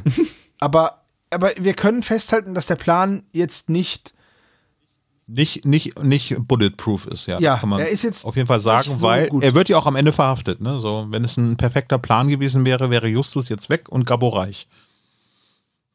Reich, 100.000 Dollar reich, ja. Naja, überleg mal, wie lange du an der Schießbude mit 100.000 Dollar denn so stehen kannst. Tom, wie viele Schießbudenkatzen kriege ich denn für 100.000 Dollar? Naja, also 500.000 Schuss sind das. Ich wollte gerade sagen, nein, das sind 400.000 Schuss. Fünf Schuss kosten doch Fünf, nee, Moment. Fünf Schuss kosten 25 Cent. Ja. Nee, fünf Schuss kosten einen Dollar in der neuen Fassung. Achso, in der neuen Fassung ist ein Dollar, aber in der alten Fassung kosten fünf Schuss 25 Cent. Das heißt, ja, das heißt, das heißt 100.000. Das heißt, ein Schuss kostet 5 Cent. Das heißt, ich kriege 20 Schuss. Schuss pro Dollar, sind 2 Millionen Schüsse. Mit 2 Millionen Schüssen geteilt durch 5 kann ich also 400.000 Katzen gewinnen. 400.000 Katzen kann ich für 25 Dollar verkaufen. Nicht schlecht. Also man wird sehr schnell, ist man in Bill Gates gefilmt. Also ich, ich, wittere, ich wittere ein Geschäft, wirklich. Also das wird, das wird super. Aber immer unter der Annahme, dass du halt wirklich 100% der Schüsse auch triffst. Ja, aber das ist ja klar. Also, du sagst jetzt gerade, dass das das Problem ist, an dem die Logik scheitert? Ja, das ist das Problem. Alles klar, dann bin ich ja nicht, okay. nicht, nicht, das Problem, dass vielleicht niemand äh, 400.000 Wir lassen einfach Jens Wawrczyk schießen und dann trifft er immer. Richtig. Und in der Neufassung macht er sogar Geräusche beim Schießen. Ja. Da strengt er sich so, da strengt das, das Erste, was ich nicht machen würde, mich irgendwie freuen beim Schießen, weil ich gerade den Fokus verlieren würde, weil ich ja gerade eine ruhige Hand vor habe. aber Moment, wer macht die Geräusche? Er oder das Gewehr? Nein, also wie, äh, Jens Wafferscheck macht Geräusche, Peter macht Geräusche, als wäre er angestrengt beim Schießen. Also so, ha, und schießt so. Weißt du, so, so, er macht so komische Geräusche einfach. Wer schon mal geschossen hat, weiß, man atmet vor dem Schuss aus und ja. da, damit man möglichst ruhig steht. Und hält dann die Luft an. Und nee, ja, aber ausgeatmet. Und dann kann man nicht hinterher noch uh, machen, weil man ja gar keine Luft mehr hat. Man muss ja erstmal einatmen. Die armen Maschinengewehrschützen bei der Bundeswehr, die ersticken immer fast. Ich sag mal so, je höher. Vielleicht haben sie aber auch an der Schießboote noch ein Maschinengewehr stehen. das ist so geil. Das ist so geil. Habe ich getroffen? Ja, sie haben alles M getroffen. MG also, sie kriegen jetzt hier vier Katzen und äh, fünf Schildkröten. und noch Sie haben sogar noch das Bällebad punktiert. äh, Tobi, äh, ich bin gespannt auf dein Fazit. Mein Fazit. Äh, als Kind habe ich diese Folge gemocht, wie ich alle drei Fragezeichen-Folgen gemocht habe. Als ich sie jetzt nach, was weiß ich, 30 Jahren nicht hören, nochmal gehört hatte und einfach nur so aus Gedächtnis äh, gesagt hatte, Schwarze Katze ist halt eine meiner, meiner Lieblingsfolgen, weil das halt eine der alten ist denke ich, habe ich gedacht, so, also erstens ist mir diese Rassismusgeschichte halt äh, wirklich äh, übel aufgestoßen. Wie gesagt, mit dem Wissen, dass das nicht irgendwie böse gemeint oder sonst wie was ist, äh, keine Rechtsradikalen in der Produktion beteiligt, sondern es ist einfach der Zeit geschuldet. Ähm, das, das war mir halt sehr präsent jetzt beim Hören und die Story gibt halt echt nicht viel her. Also das ist irgendwie ziemlich äh, an den Haaren herbeigezogen. Ich mag die Atmosphäre, mag ich immer noch. Und viele Teile der Atmosphäre in der Neufassung mochte ich auch sehr. Also das mit dem, mit dem Brand auf dem Zirkus ganz am Anfang. Äh, das Einzige, was ich ein bisschen schräg fand, war die Verfolgungsjagd am Ende, wo sie dann durch irgendwelche Röhren krabbeln oder so. Oder habe ich das geträumt? Nee, ne? Also es gibt doch diese Verfolgungsjagd, wo. Ist das so? Oder verwechsel ich das gerade? Ich habe auch noch ich glaube nur in der längeren Fassung. Ja, nee, also in der alten Fassung nicht. Das ja, genau. es nicht. In der, in der neuen Fassung gibt es am Ende eine Verfolgungsjagd. Oder verwechsel ich das jetzt mit dem mit der schwarzen Sonne? Ich habe ja auch nochmal die schwarze Sonne gehört, weil auf der Suche nach drei Fragezeichen und Rassismus findet man halt genau diesen einen Artikel äh, im NTV, die ich, die ich genannt habe, und eure Besprechung der schwarzen Sonne. Nirgendwo, also nirgendwo anders kommt der ähm, Begriff Rassismus und drei Fragezeichen mit der schwarzen Sonne ab, obwohl das ja irgendwie explizit auch dort thematisiert wird. Fand ich ganz interessant, dass es also in, der, in allen anderen Beschreibungen der schwarzen Sonne kommt das Wort nicht vor. Zumindest laut Google. Ja, genau. Äh, äh, ähm, ich war beim Fazit und ich kann so gut abschweifen. Genau, ja, also relativ belanglose Folge eigentlich. Ähm, für mich aber, weiß ich nicht, gehört halt in die Kategorie, damit bin ich aufgewachsen. Tobi hat es schon gesagt, belanglose Folge. Ich sehe es äh, leider ähnlich. Ja, es ist schon klar, dass das ein Klassiker ist, aber ich finde, nur weil es ein Klassiker ist, darf man auch nicht die Augen davor verschließen, wie die Folge qualitativ einzuordnen ist. Natürlich hat sie ein paar, äh, ja, sagen wir mal, Charakterköpfe mit Kahn, dem Kraftmenschen, so, das ist okay. Aber ich finde sowohl den Plan als auch die Idee hinter der Geschichte nicht sonderlich gelungen. Und es ist für mich eine sehr schwache Folge, ein schwacher Klassiker. Es, okay, es ist ein Klassiker, aber wäre, würde die Folge heute rauskommen und auf neu getrimmt, wäre sie auch nicht gut. Und ähm, ja, ich fand sie, die ist schön zu hören, aber die tut nichts für mich, um das mal so zu sagen. Ähm, mir ist sie zu unlogisch an sehr vielen Stellen zu aufgesetzt und ja, nee. Ist einfach nicht mein Ding. Der, der Bösewicht verhält sich von vorne bis hinten total dämlich. Und ich habe doch keine Angst oder äh, keine, keinen Respekt vor jemandem, der sich so doof anstellt. Aber er hat eine Waffe. Ja, er hat zum Schluss eine Waffe. Zum Schluss, wo er sich mit der Waffe in den Stuhlkreis setzt, wo alle drüber reden, dass wir jetzt den Bösewicht finden müssen. Von Wegrennen hat der Mann noch nichts gehört. Wenn der keine Saugnäpfe an sich dran hat, dann kann er nicht rennen anscheinend. Nee, er könnte ja quasi auch äh, da reingeraten sein. Er wollte gerade losrennen und auf einmal stehen okay, alle pass auf, oh, er hat zum Rapport. Knarre. ja, stimmt. Also, naja. Gut. Das ist ja so, das ist jetzt ja eine von den ersten zehn Folgen. Und so die ersten zehn Folgen haben für mich immer so eine ganz besondere Stellung, weil es eben die ersten zehn sind. Und da kann ich auch, die kann ich, glaube ich, auch noch in Reihenfolge aufsagen. Und zusammen mit dem unheimlichen Drachen ist aber die schwarze Katze, glaube ich, die Klassikerfolge, die ich am wenigsten gehört habe. So als Kind, als auch als Erwachsener. Es ist so, auch heute noch, ich habe das ganz oft, dass ich, wenn ich so gucke, ach, ich könnte mal wieder eine Drei-Fragezeichen-Folge hören, so jetzt unabhängig von der Podcast-Vorbereitung, äh, und dann guckt man so und dann stechen da immer sofort Folgen raus, wo du sofort denkst, oh ja, unbedingt. So, gefährliche Erbschaft, heimlicher Heder, äh, Karpatenhund, Phantomsee. Ja, das sind, das sind wirklich großartige Klassikerfolgen für mich. Und bei der schwarzen Katze denke ich immer so, ha, andermal. und jetzt habe ich die zur Vorbereitung gehört. Ich habe die Neufassung gehört. Muss sagen, dass die Neufassung gegenüber der alten Fassung leider wirklich, wirklich keine, keine, kein, keine gute Bereicherung ist. Also, ach, wie, wie Andreas Fröhlich als End-40er sich da über das Kettenkarussell freut, das ist schon. Nee. Und auch das Buch, es ist nicht die beste Ardengeschichte. Ich will aber jetzt auch nicht sagen, es ist die schwächste Ardengeschichte. Ja, ich weiß nicht, ich bin da zwiegespalten. Das Hörspiel ist eigentlich schon in Ordnung. Es hat halt mit, mit dem Kraftmenschen und auch mit dem Eingesperrtsein und auch mit der Szene, wie die Katze gekauft wird und so, das hat schon alles so, äh, der, der Löwe nicht zu vergessen, das sind alles schon irgendwie so Momente, die einem im Gedächtnis sind. Und trotzdem ist es keiner meiner Lieblingsfolgen und wird es auch nie werden. Irgendwie, ich glaube, weil die Handlung einfach so dahin plätschert. Hm. Ja, ich kann mich da bei euch dreien insgesamt sehr gut anschließen. Äh, hat sehr viele ikonische Momente, Kraftmensch Khan oder eben der begnadete äh, Jahrmarktsredner Andy Carlson, äh, den ich nicht so richtig begnadet finde, weil ich das eher öde finde, was er so als Schießbodenansager so sagt. Äh, aber nichtsdestotrotz ist das halt so in Fleisch und Blut drin, irgendwie, dass äh, Andy der Mann an der Schießbude ist oder der Junge an der Schießbude. Ist die Handlung ein bisschen dünn oder verworren, äh, sag ich mal so, oder nicht äh, stringent Ein dünner Faden, genug. der kann sich nicht so schwer verknüddeln.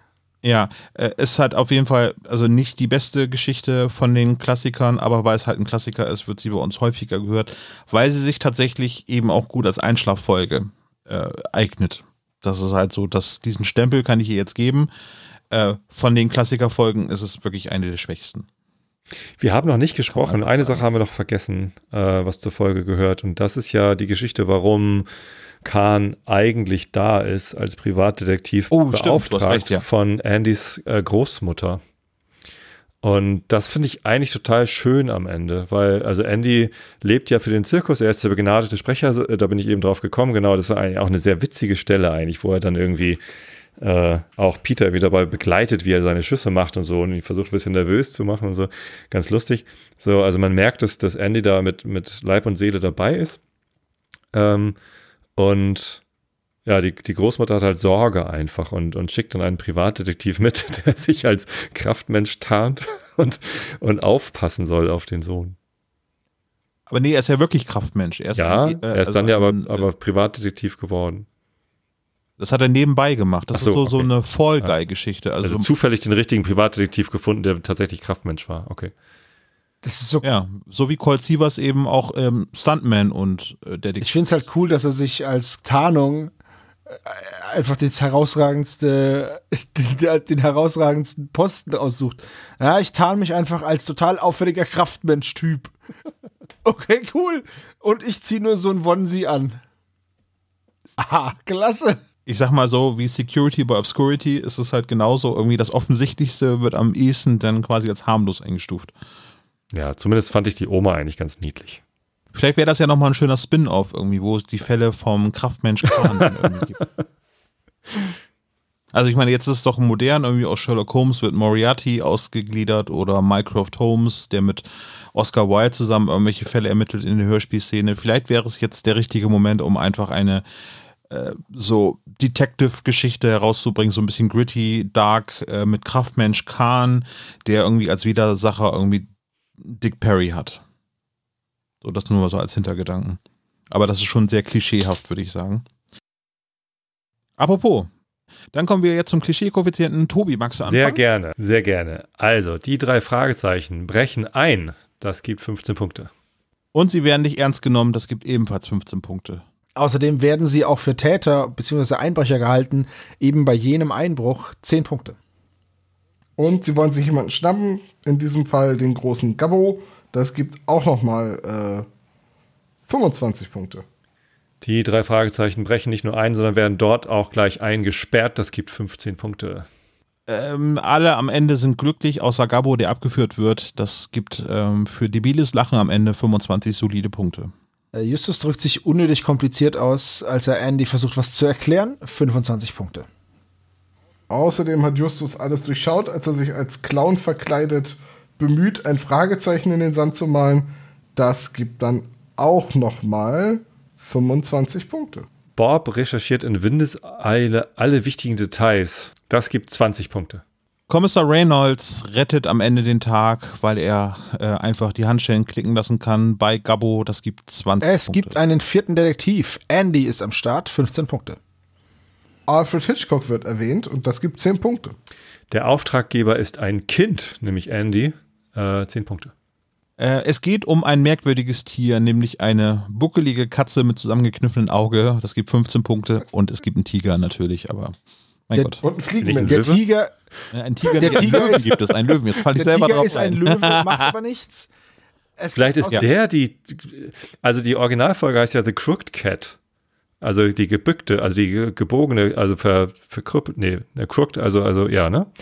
Äh, gibt verschiedene Übersetzungen dafür. Buckelige. Bucklige Katze. Ja, die Katze macht ja aber einen Buckel. Der Löwe macht ja vielleicht auch einen Buckel, wenn er Peter sieht. ist ja auch eine Katze. Der Löwe sagt zu Peter, rutsch mit dem Buckel runter, geht einfach weiter. Vielleicht meinen die gar nicht den Jahrmarktgewinn, sondern die, die andere Katze, also den Löwen. Na, wer weiß schon. Egal ob Katze, Löwe oder Tiger gemeint sind, es geht um ein verstecktes Diebesgut. In diesem Fall geht es eigentlich nur um den Abholschein fürs Diebesgut, aber ist ja egal. 20 Punkte. Außerdem hat der Bösewicht überraschenderweise eine Waffe. Wer rechnet denn mit sowas? 20 Punkte. Ganz am Anfang müssen die drei helfen, äh, und zwar diese, ähm, diese Dinge erst bemalen, diese Tonnen, diese halben äh, Dinger, äh, die dann Podeste werden sollen, drücken sich, äh, wollten sich eigentlich vor der Arbeit drücken, aber schaffen sie nicht. Äh, es gibt 15 Punkte. Ganz kurz ist Blackie zu hören in der Zentrale, das ist uns 25 Punkte wert. Und natürlich wird auch die Visitenkarte wieder vorgelesen. Das gibt einen Punkt. Und damit kommen wir auf einen Gesamtklischee-Koeffizienten von 326 Punkten. Ich finde, das ist schon ganz schön viel. Ja, ist eher so eine mittelmäßige Folge. Ja, ja. eher so. Wo liegt der Rekord? Habt ihr da eine Liste? Äh, ich kann es sagen, bei unserer äh, erfundenen Folge, äh, wo wir äh, Untold gespielt haben, das Story Cubes Abenteuer, da sind wir auf über 600 Punkte gekommen. Und wir haben uns nicht mal ins Zeug gelegt. Das ist doch ganz alleine passiert. Wenn wir auch noch spezial gelagerter Sonderfall gesagt hätten, hätte es alleine 200 Punkte ja. gegeben. Das stimmt. Nee, ansonsten, ich habe es gar nicht auf den Blick, äh, so welche Folge jetzt bei den Nachberechnungen die meisten Punkte bekommen hat. Oh nein, habt ihr das gehört? Habt ihr das gesehen? Das, das kann doch nicht richtig sein. Ein grünes Mikrofon. Das muss doch, das kann doch nur eins bedeuten. Genau, hier kommt Dr. Knick.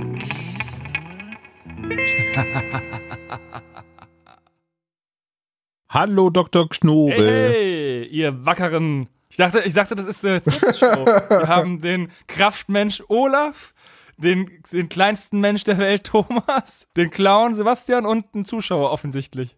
Genau. Ich wollte gerade sagen, Sie sind doch der Clown im weißen Kittel. Im Intro-Gag bin ich noch als äh, Meister-Narkotiseur aufgetreten. ich, ich muss auch sagen, dass mir langsam echt die die Augen zufallen, Tobi. Ich gebe mir große Mühe, aber deine Stimme hat sowas Beruhigendes. Das liegt daran, dass wir seit drei Stunden hier in Mikrofone quatschen. Das ist eine Möglichkeit, aber ich glaube, das ist Quatsch. Wir können das Quiz schnell durchziehen und dann können alle das in die Haie. nach dem Plan. Ja, dann lassen Sie uns das mal machen, Herr Dr. Kai. Frage Nummer eins. Welche Farbe hat Ivans Uniform? Eine ganz kurze Frage. In, von welchem Hörspiel gehen wir jetzt aus? Gemischt, das ist eine Neuaufnahme. Eieieiei. Ey, das ist jetzt richtig. äh, Dr. Knobel, könnten Sie mich mal kurz anchatten, weil ich finde Ihre Chatfenster nicht. Also das mit der Neuauflage finde ich jetzt nicht so cool, aber gut. Ah, ich hab's da, da genau. Aha. Welche Farbe hat? Da kann man jetzt natürlich richtig liegen oder so richtig daneben. Ne? Das ist. Da es gibt einfach viel zu ja, viele Farben. Und für mich als Farbenblinden ist das sowieso so. Es gibt Grau. Kannst du auch Grau. Farben nicht hören? Ich kann Farben auch nicht hören. Ich blende die dann automatisch immer aus.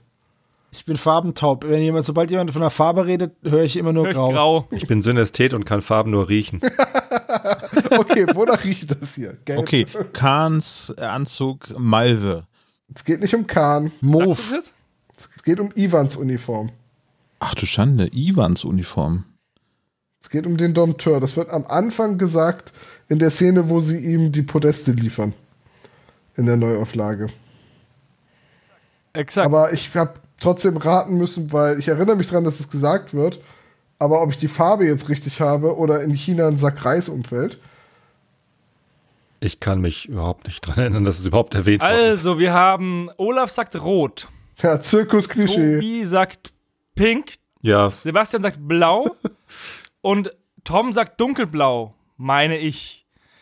Die richtige Antwort ist blau, aber Ha! dunkelblau Geraten. kann man, kann man auch noch gelten lassen. Ja, das ist aber großzügig von Ihnen. Vielen Dank. Was hatte ich Tobi hätte gesagt? Pink viel cooler Ah, gefunden. du, to, Pink. ah, finde ich, das Ja, ich hatte zählt. keine Ahnung. Das ist ja. Super Ja. nah beieinander. Ich war mir ziemlich sicher, dass es Pink nicht gewesen wäre, weil das, das wäre mir vielleicht aufgefallen, aber ja. Ich habe eine Rot-Blau-Schwäche, denn. Ja, genau, da kriegst du ja fast Mhm. einen Punkt, ne? Ich habe eine Allergie auf Bullshit und muss trotzdem mit auf. Ja, ja. Wenn Olaf blau ist, übersieht er aber rote Ampeln. Frage Nummer zwei. Auch eine Frage aus der Neuauflage. Toll. Woher kommen die Katzen? Reicht der Ort oder muss man die Firma nennen? Der Ort reicht. Moment, Moment. Ah, Wie war das denn noch? Ich weiß doch genau, wo sie gekauft wurden, aber den Ort weiß ich nicht mehr. Es ist irgendwie so deprimierend, wenn man dann bei der Frage eigentlich alles weiß, nur die eine Sache, die Dr. Knobel hören will, nicht. Ich glaube, so wird das geschrieben. Ver vergiss das Bild, was ich gerade geschickt habe. Oder was? Oh, oder war es Sacramento? Sebastian schreibt einen halben Roman. Ja, Das ist Moment. bestimmt richtig. Es begann an einem lauen Novemberabend auf der Terrasse. Alle Katzen. Waren grau, das war schon sehr dunkel. Also, Olaf sagt San Mateo. Oh, das kann es gut sein. Tom sagt, die hat mir Carsten im Fachhandel, in, ich meine in San Diego gekauft. Mist, Mr. Carson gekauft. meine ich, Mr. Carson. Dann Tobi sagt Chicago, The Windy City. Und Sebastian sagt, dazu müsste ich weiter ausholen. Manche sagen, der Schöpfer hat sie erschaffen, andere sagen, es ist die Evolution. Ich persönlich denke, Katzen sind Kreaturen aus der Hölle. Ah, ich, Chicago, ich kann gerade nicht sagen, was das Richtige ist, ob Chicago oder Sacramento. Es ist Beides? Chicago. Shitfuck. Beides ist die Hölle und damit habe ich recht.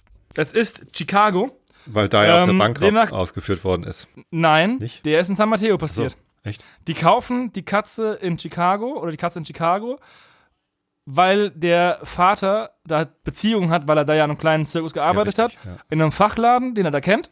Und dann machen sie auf Tour und dann sind die Katze unterwegs und dann in San Mateo kommt zum Raubüberfall und in Rocky Beach werden sie ver. Respekt, Tobi, du hast einen Der Punkt. Rechenweg ne? war egal, ne? Ja. Ja. Auch viel besser als die lebenden Schildkröten. Frage Nummer drei. Auf welcher Insel stranden Justus und Peter? Das ist alles neue Folge. Ich. Ah, das habe ich. Das finde ich nicht Das habe ich nur ein Viertelmal Drei gehört. neue, zwei alte. Ich habe die, ich hab die Folge einmal gehört, weil wir die alte besprechen. Und das ist einfach nur aus. Wettbewerbsverzerrend. Naja. Ja, tatsächlich. Du hast ja schon 50% der Punkte geholt. Ja, ich habe geraten. Aber gut. Ja, super. Ah, das war am Ende. Ach so, die. St- ah, ja. Wenigstens hat meine Antwort ihn zum Lachen gebracht. Also, Vielleicht kriege ich einen halben Punkt. Sebastian sagt Makatao. Was vollkommen richtig ist, du hast nicht gefragt, wann sie stranden. Boing. Folge. ja, ja. Frage unpräzise, Antwort richtig. Naja, ich sage, die Fragen sind zur schwarzen Katze. Dementsprechend geht es um die schwarze Katze. Nein, nein, es geht nämlich nicht um die schwarze Katze, es geht um die Neuauflage der schwarzen Katze. Boing. Und damit ist meine Antwort richtig. Tom sagt Alcatraz. Ist halt ein bisschen sehr nach Süden abgedriftet. Olaf sagt die kleinste Insel vor Rocky Beach. Das war eine Insel mit zwei Bergen, mit viel Tunnels und Gleisen und dem Eisenbahnverkehr. Und äh, Tobi sagt irgendwas mit Anna.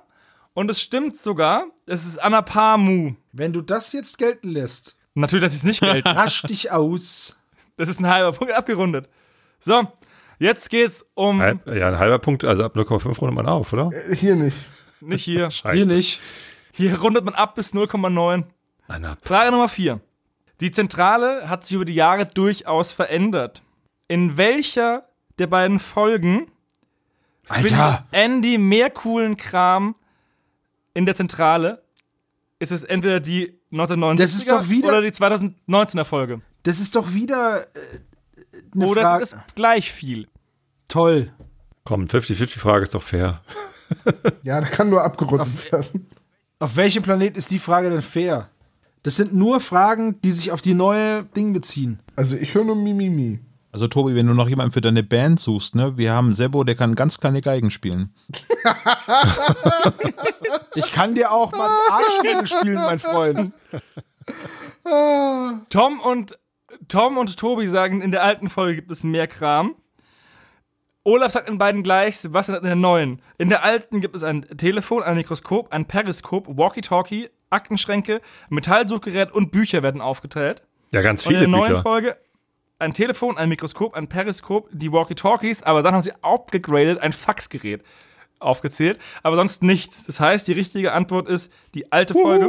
Das haben T und T richtig. Ich habe dahinter halt einfach so eine Fangfrage erwartet, dass man so sagt, hm, die neue Folge ist garantiert näher am Buch und damit vollständiger und deswegen wird da mehr aufgezählt. Und dann dachte ich, nee, das war in der alten Folge bestimmt mehr. Sonst es ist total egal, weil wir die Fragen, äh, weil die Fragen für eine Folge vorbereitet wurden, die ich nicht gehört habe. Sei, sei vorsichtig, sonst machen wir das Quiz zu Botschaft aus der Unterwelt gleich im Anschluss. Können wir gerne machen. Frage Nummer 5. Wie lautet Gabos Telefonnummer in Rocky Beach? Scheiße. What? er gibt da die Zeit und Lance auf und da ist eine Nummer. Wie ist die Nummer? Ich würde sagen, dass es seine Adresse ist, aber das ist ein anderes Thema. Fun Fact: Die Telefonnummer meines Elternhauses endete gleich.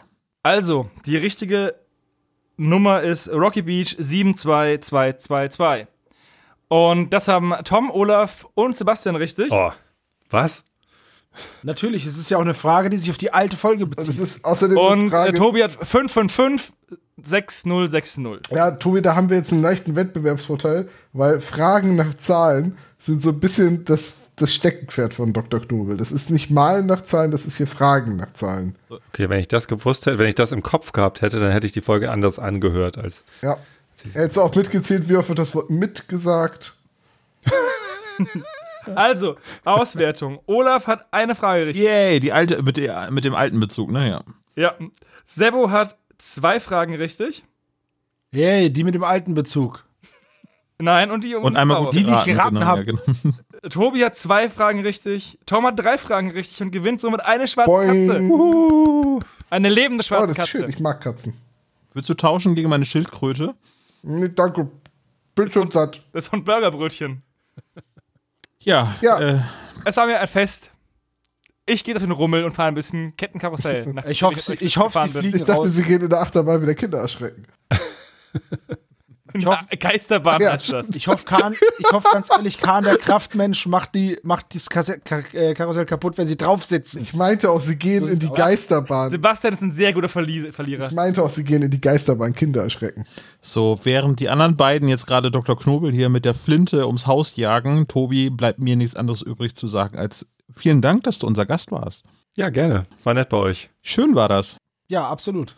Hat mich auch sehr gefreut. Ja. Und Fragezeichen gehen immer. Nochmal, also nochmal vielen Dank für die Empfehlung damals und auch vielen Dank, dass du heute hier warst. Es war schön, so nach all den Jahren hatte man dann Kontakt auf Twitter und es war einfach schön, dass jemand sofort sagt, ja klar, komme ich gerne vorbei. Das hat uns sehr gefreut. Ja, gerne, gerne, gerne.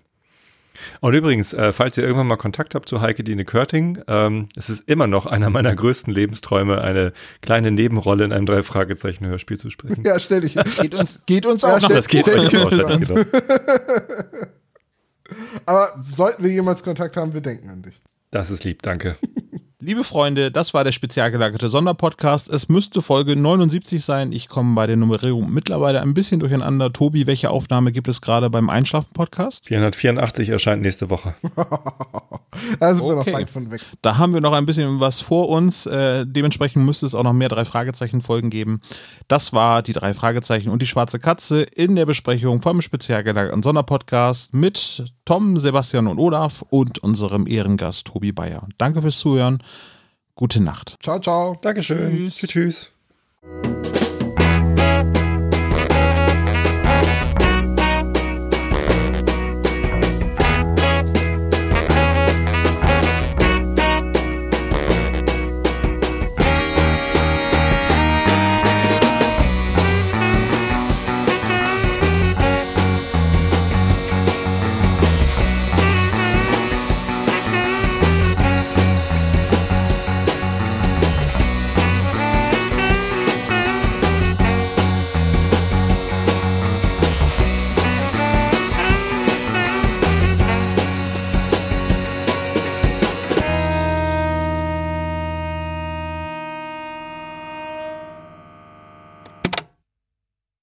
Das war der spezial gelagerte Sonderpodcast. Ihr könnt die Jungs unterstützen über patreon.com slash spezialgelagert oder über paypal.me slash spezialgelagert. Der SSP bedankt sich recht herzlich bei Dr. Orgel für das tolle Intro und der Station Voice Heinz Kreinbaum. Der SSP ist ein Hobbyprojekt und steht in keinem Zusammenhang mit Kosmos oder Europa. Ihr findet den SSP auf Facebook, Twitter und Instagram jeweils unter Spezial gelagert sowie auf YouTube. Außerdem könnt ihr die Jungs auf dem SSP Discord-Server antreffen. Alle Links findet ihr natürlich auf der Webseite spezialgelagert.de. Bis zum nächsten Mal.